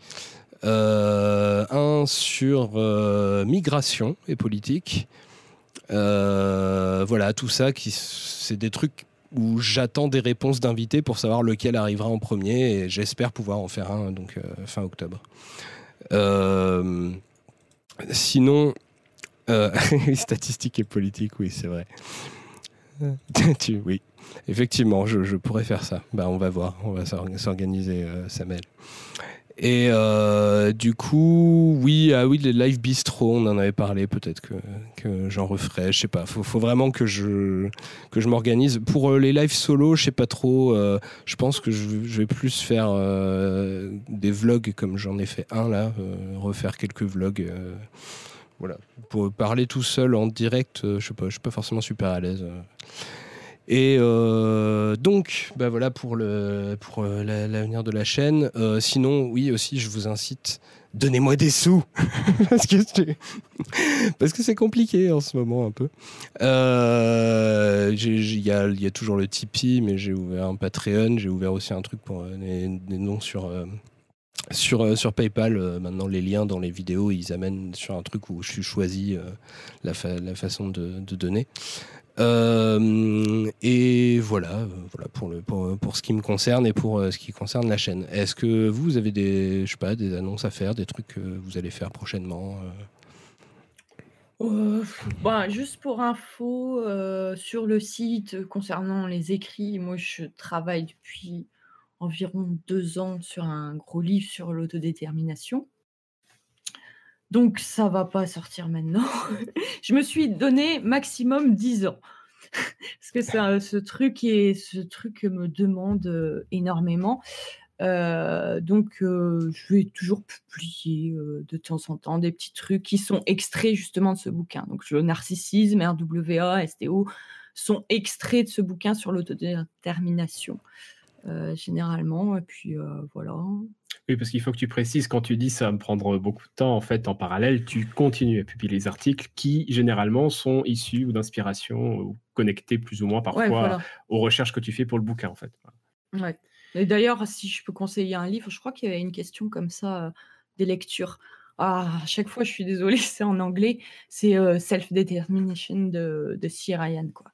Euh, c'est un, manuel, ah, c'est un, mode d'emploi pour construire un monde vraiment différent, en même temps très simple et en même temps euh, très difficile à faire. Mais il y a tout, quoi. Il y a tout dedans. Il y a, vraiment une base euh, très libre, très autonomisante. Et euh, bah, je pense qu'il y a un truc de psycho dans lequel creuser un petit peu, c'est vraiment ça, quoi. moi, ça fait deux ans que je suis dessus, même plus que ça, je crois et je trouve toujours de la richesse là-dessus. On peut l'étendre et l'étendre, et vraiment, euh, voilà. Et concernant euh, les vidéos, concernant la chaîne, euh, alors la rentrée aura été tardive, mais sauf s'il y a un accident, une catastrophe, je touche du bois, ce sera la semaine prochaine, la prochaine vidéo. voilà, ce sera, ce sera un XP qui traitera de, bah, je vais pas vous le dire en fait, ça va arriver vite de toute façon maintenant. Euh, enfin, ça c'est facile à dire parce qu'il me reste encore du boulot, mais si tout se passe bien, ce sera la semaine prochaine. Et, euh, euh, si tout se passe bien aussi, c'est vraiment la rentrée dans le sens que les vidéos vont arriver après. J'ai déjà, j'ai déjà un script d'une vidéo qui est, qui est, qui est prête à aller, à aller en cuisson, on va dire, pour après celle que je compte diffuser la semaine prochaine aussi. Donc voilà, on va se remettre dans le rythme sur la chaîne aussi. Ok. Euh, bon, je, réponds vite fait à une question. J'espère pouvoir le, faire rapidement, mais bon, quand même, c'est une question. Euh, comment expliquer que tu sembles être le seul sceptique engagé politiquement, dit Dimitri euh, Déjà, je, pense qu'il y a une illusion d'optique. je dirais que y a, le, phénomène déjà d'une part de la différence entre l'orientation politique générale dans les assos sceptiques qui sont quand même très à gauche en fait, il faut le dire. Voilà, ça, il suffit d'aller regarder, de d'aller passer un petit peu de temps dans les assos sceptiques, c'est quand même très, très orienté à gauche. mais par contre, les, bah, les stars, les gens qui émergent le plus, c'est pas forcément effectivement les plus engagés politiquement. Euh, donc voilà, il y, a un biais du survivant, on va dire. Euh, et après, il y a quand même quelques sceptiques qui sont engagés. Euh, je sais pas, PA, il est très engagé à gauche, donc à Mondrian. Il y a des gens qui sont qui assume de parler politique euh, de temps en temps sans forcément que ce soit vraiment affiché aussi ouvertement que moi mais euh, je sais pas euh, Bunker D il est, très engagé Jérémy Royaux il s'engage de plus en plus voilà. Après faut voir aussi que bah, il y a des gens qui sont engagés autre part qu'à gauche. Hein. Bon, faisons de la dénonciation. Disons que euh, Gérald Bronner était à la fondation d'En Marche. Hein. Bon, euh, voilà, il, s'engage hein, politiquement. voilà. Euh, et, après, il y a aussi un autre phénomène tout con, je pense, c'est que bah, si tu es sceptique, mais que tu es pas que sceptique, tu es aussi engagé politiquement, tu fais d'autres choses et tout, bah, peut-être que tu prends pas forcément la peine de t'identifier particulièrement spécifiquement comme sceptique et que tu bah, es, quelqu'un qui parle de choses plus larges. Et moi, c'est le cas. Je n'ai jamais vraiment affiché, euh, enfin, j'ai pas, j'ai jamais eu zététique sur mon sur ma bio Twitter. Euh, j'ai j'ai pas voulu aller sur Skepticon euh, comme instance Peertube parce que je voulais pas m'enfermer dans la communauté sceptique parce que je parle d'autres choses aussi. Et voilà. Et bah, je sais pas, des démarches comme celle de hacking social il me semble que c'est quand même assez proche du scepticisme sans pour autant qu'ils aient besoin d'afficher euh, nous sommes de la communauté sceptique. Je ne sais pas ce que vous en pensez, mais euh, On nous a déjà posé la question sur, euh, sur sceptique, zététique. en fait, c'est une définition. Si jamais on veut nous, mettre cette étiquette, ça ne nous dérange pas. Hein. Par contre, c'est pas quelque chose qu'on revendique parce que, comme on disait en début de live, on a plutôt l'impression d'être dans de la vulgarisation qu'on dirait engagé, alors engagé dans le sens, il faut préciser, hein, euh, qu'on distingue de militant ou autre chose, hein, engagé dans le sens que euh, donner des outils, donner des outils euh, pour bah, contre la manipulation, ce genre de choses. voilà concrètement ce que ça veut dire engagé pour l'autodétermination, etc. Avec une finalité qu'on s'est donnée, qu'on précise. Ça aussi c'est important parce que sinon si c'est pas précisé, où est-ce qu'on va quoi donc, donc voilà, donc je le répète, nous mettre l'étiquette de sceptique ou autre, après tout, chacun fait ce qu'il veut et ça nous dérange pas. Mais, mais c'est pas quelque chose. Voilà, c'est pas, pas, comme ça qu'on se définirait. C'est pas tant le but, ouais. Mmh. Moi, je vois surtout ça comme du partage et puis que les personnes puissent en faire quelque chose ce qu'elles veulent. Euh, généralement, on a des, j'ai des surprises, des gens euh, disent ah oui, moi j'ai eu cette, connaissance-là, j'ai fait ceci, cela dans mon entreprise. Ah, ça, c'est le rêve, quoi. C'est vraiment euh, le but de notre activité, que ce soit approprié par les gens, qu'ils fassent des choses pas du tout imaginables qu'on n'aurait pas pu imaginer, qu'ils utilisent ces connaissances, qu'ils utilisent ces, outils pour, pour faire quelque chose qu'apporte bah, c'est finalement, selon bah, le terme qu'on a donné, euh, c'est le hacking euh, euh, en termes d'état d'esprit, hein, je parle, c'est-à-dire, comme on le disait tout à l'heure, comprendre, détourner, bidouiller, partager, etc. Ouais, si les gens bidouillent avec ça, c'est formidable. Quoi. Je pense vraiment, oui. Alors, au fait, oui, je pensais à d'autres exemples d'ailleurs d'engagement complètement différents. On, on, se retrouve avec des, gens en ce moment qui, qui essayent de récupérer le, terme zététique et de, la coller à des idées d'extrême droite. Donc vraiment, on peut, on peut faire ça avec beaucoup de choses. Euh, et euh, bon, bah sinon, dans les autres exemples de gens qui étaient pas mal dans la communauté sceptique, qui sont plus trop, mais genre, je sais pas, Gigantoraptor, bah, il est engagé à l'UPR. voilà.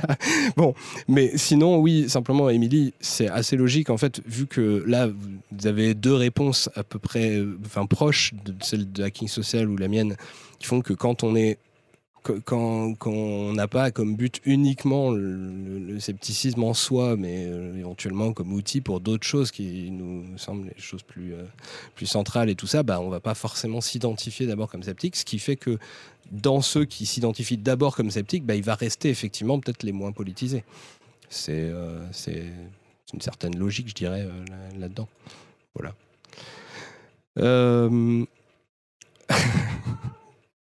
Bon, du coup, il y a des gens qui reposent des, questions. Euh.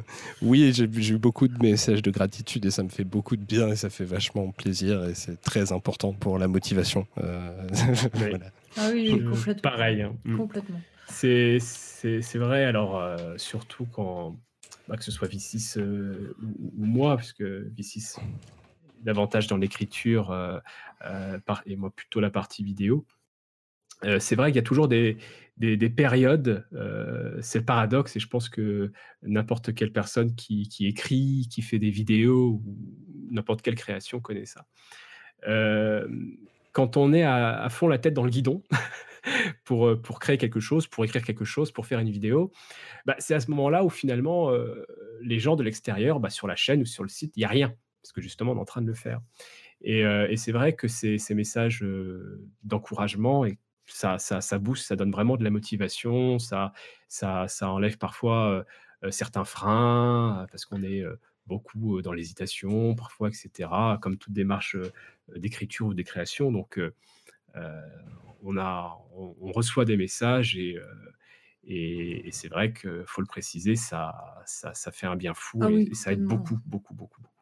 donc, je sais que ça m'apporte aussi du concret, parce que le bah, le travail de l'écriture, c'est très abstrait, quoi. Enfin, c'est sur un ordinateur, je balance, je peux pas revoir mon travail euh, comme je reverrais une vidéo ou, ou avoir des commentaires directs. Euh, Donc, c'est très abstrait. Euh, bah, des fois, j'ai des impressions d'irréalité, même, et tout ça, et de voir que quelqu'un a lu. que ça lui a fait un truc ou ça lui a fait penser hein. que ça lui a fait penser à un autre sujet tout ça qui le partage ah bah du coup ça le rend un peu plus réel quoi et ouais, ça rend un peu plus concret aussi tout ça. Donc oui, on est. On a beaucoup de gratitude pour les messages de gratitude. On a de la gratitude pour les messages de gratitude. C'est mais vraiment. Et, et, là, par, moi particulièrement, là sur, avec la, la dernière vidéo, j'avais l'impression de prendre beaucoup de risques parce que à force justement de m'être trouvé intégré dans les milieux sceptiques et tout ça, le fait de partir dans des réflexions philosophiques qui où je mets le subjectomètre très haut parce que c'est quand même beaucoup de choses assez, euh, euh, enfin qui ne sont pas forcément appuyées sur beaucoup d'études, ce genre de choses et tout. Euh, et comme je, je, voilà, je traite des sujets assez, assez délicats, j'avais peur de fâcher plein de monde avec, avec cet épisode. Et au contraire, le fait de voir que là bah, il y a plein de gens qui, qui, me remercient pour cet épisode, qui trouvent que c'est vraiment euh, intéressant et puis qui me parlent de toutes les réflexions euh, vers lesquelles ça les amène et tout. Je trouve ça vraiment génial. Je suis, je suis super enthousiaste malgré mon rhume depuis euh, que j'ai publié cette vidéo parce que vraiment, ça m'a reboosté à fond quoi, tous, ces, tous, tous ces retours. Euh, bon, bah, du coup, on... là, je voyais d'autres questions, mais là, ce serait carrément des trucs. Faudrait faire une autre émission, hein, vu les, questions qui sont, qui sont posées. Donc, je pense qu'on peut s'arrêter là. Euh, bah, du coup, merci beaucoup d'être euh, d'être venu. J'étais très content de pouvoir bah, parler avec vous. Ah, et merci aux gens merci pour les questions et tout ça, les sujets qui ont été abordés, tout ça. je remercie aussi Samaël parce que bah, c'est quand même pas mal Samuel qui m'a encouragé à, à vous contacter directement, alors que bah, euh, jusque-là, justement, dans, mes lives, j'invitais des gens euh, que je connaissais déjà un peu, avec qui je parlais euh, régulièrement, et donc bah, c'était plus facile pour moi, qui suis quand même pas mal timide. Quoi. bon, le fait de vouloir plus de femmes aussi, ça m'a poussé au cul pour aller chercher des personnes que je connaissais pas forcément, mais, mais là, vraiment, oui, ça, si ça, ça a été possible, c'était pas mal parce qu'il y a Samuel qui a fait un peu l'interface. Oui, fait le pont. C'est ça. Ah ouais, bah, je la remercie aussi du coup, hein, parce que c'est vrai qu'elle m'a proposé à plusieurs reprises. Il y avait une période, c'était juste une question de dispo, et puis après, on a été redispo. Merci à elle. Bon bah du coup, euh, alors comme je disais euh, après les lives, euh, bon déjà on va essayer de prendre petit à petit les demandes pour pour rentrer dans la partie membre. Euh, soyez, euh, soyez patients et tolérants parce que les gens sont fatigués. Euh, mais on va, on va essayer de faire passer les gens petit à petit. Et, et, là, comme le live se, termine et qu'il y a beaucoup de couches tard dans, dans, dans, ce, les habitudes de ce, Discord, moi je vais rejoindre le vocal 1 pour, pour discuter avec les gens après. Ici, c'est Gul, vraiment, vous faites comme vous voulez. Si vous êtes fatigué, vous pouvez y aller tout. Sinon, bah, si vous voulez, vous pouvez continuer euh, à discuter avec les gens euh, en me rejoignant dans le vocal 1. Euh, donc merci tout le monde d'être d'être venu. Il me semble qu'on n'a jamais eu autant de monde sur un live, donc voilà, c'est cool. Et, et, puis bah, du coup, à bientôt pour, pour des prochaines vidéos et, et j'espère des, des, prochains lives dans, dans pas trop longtemps. Bonne soirée. Bonne soirée. Bonne soirée, merci.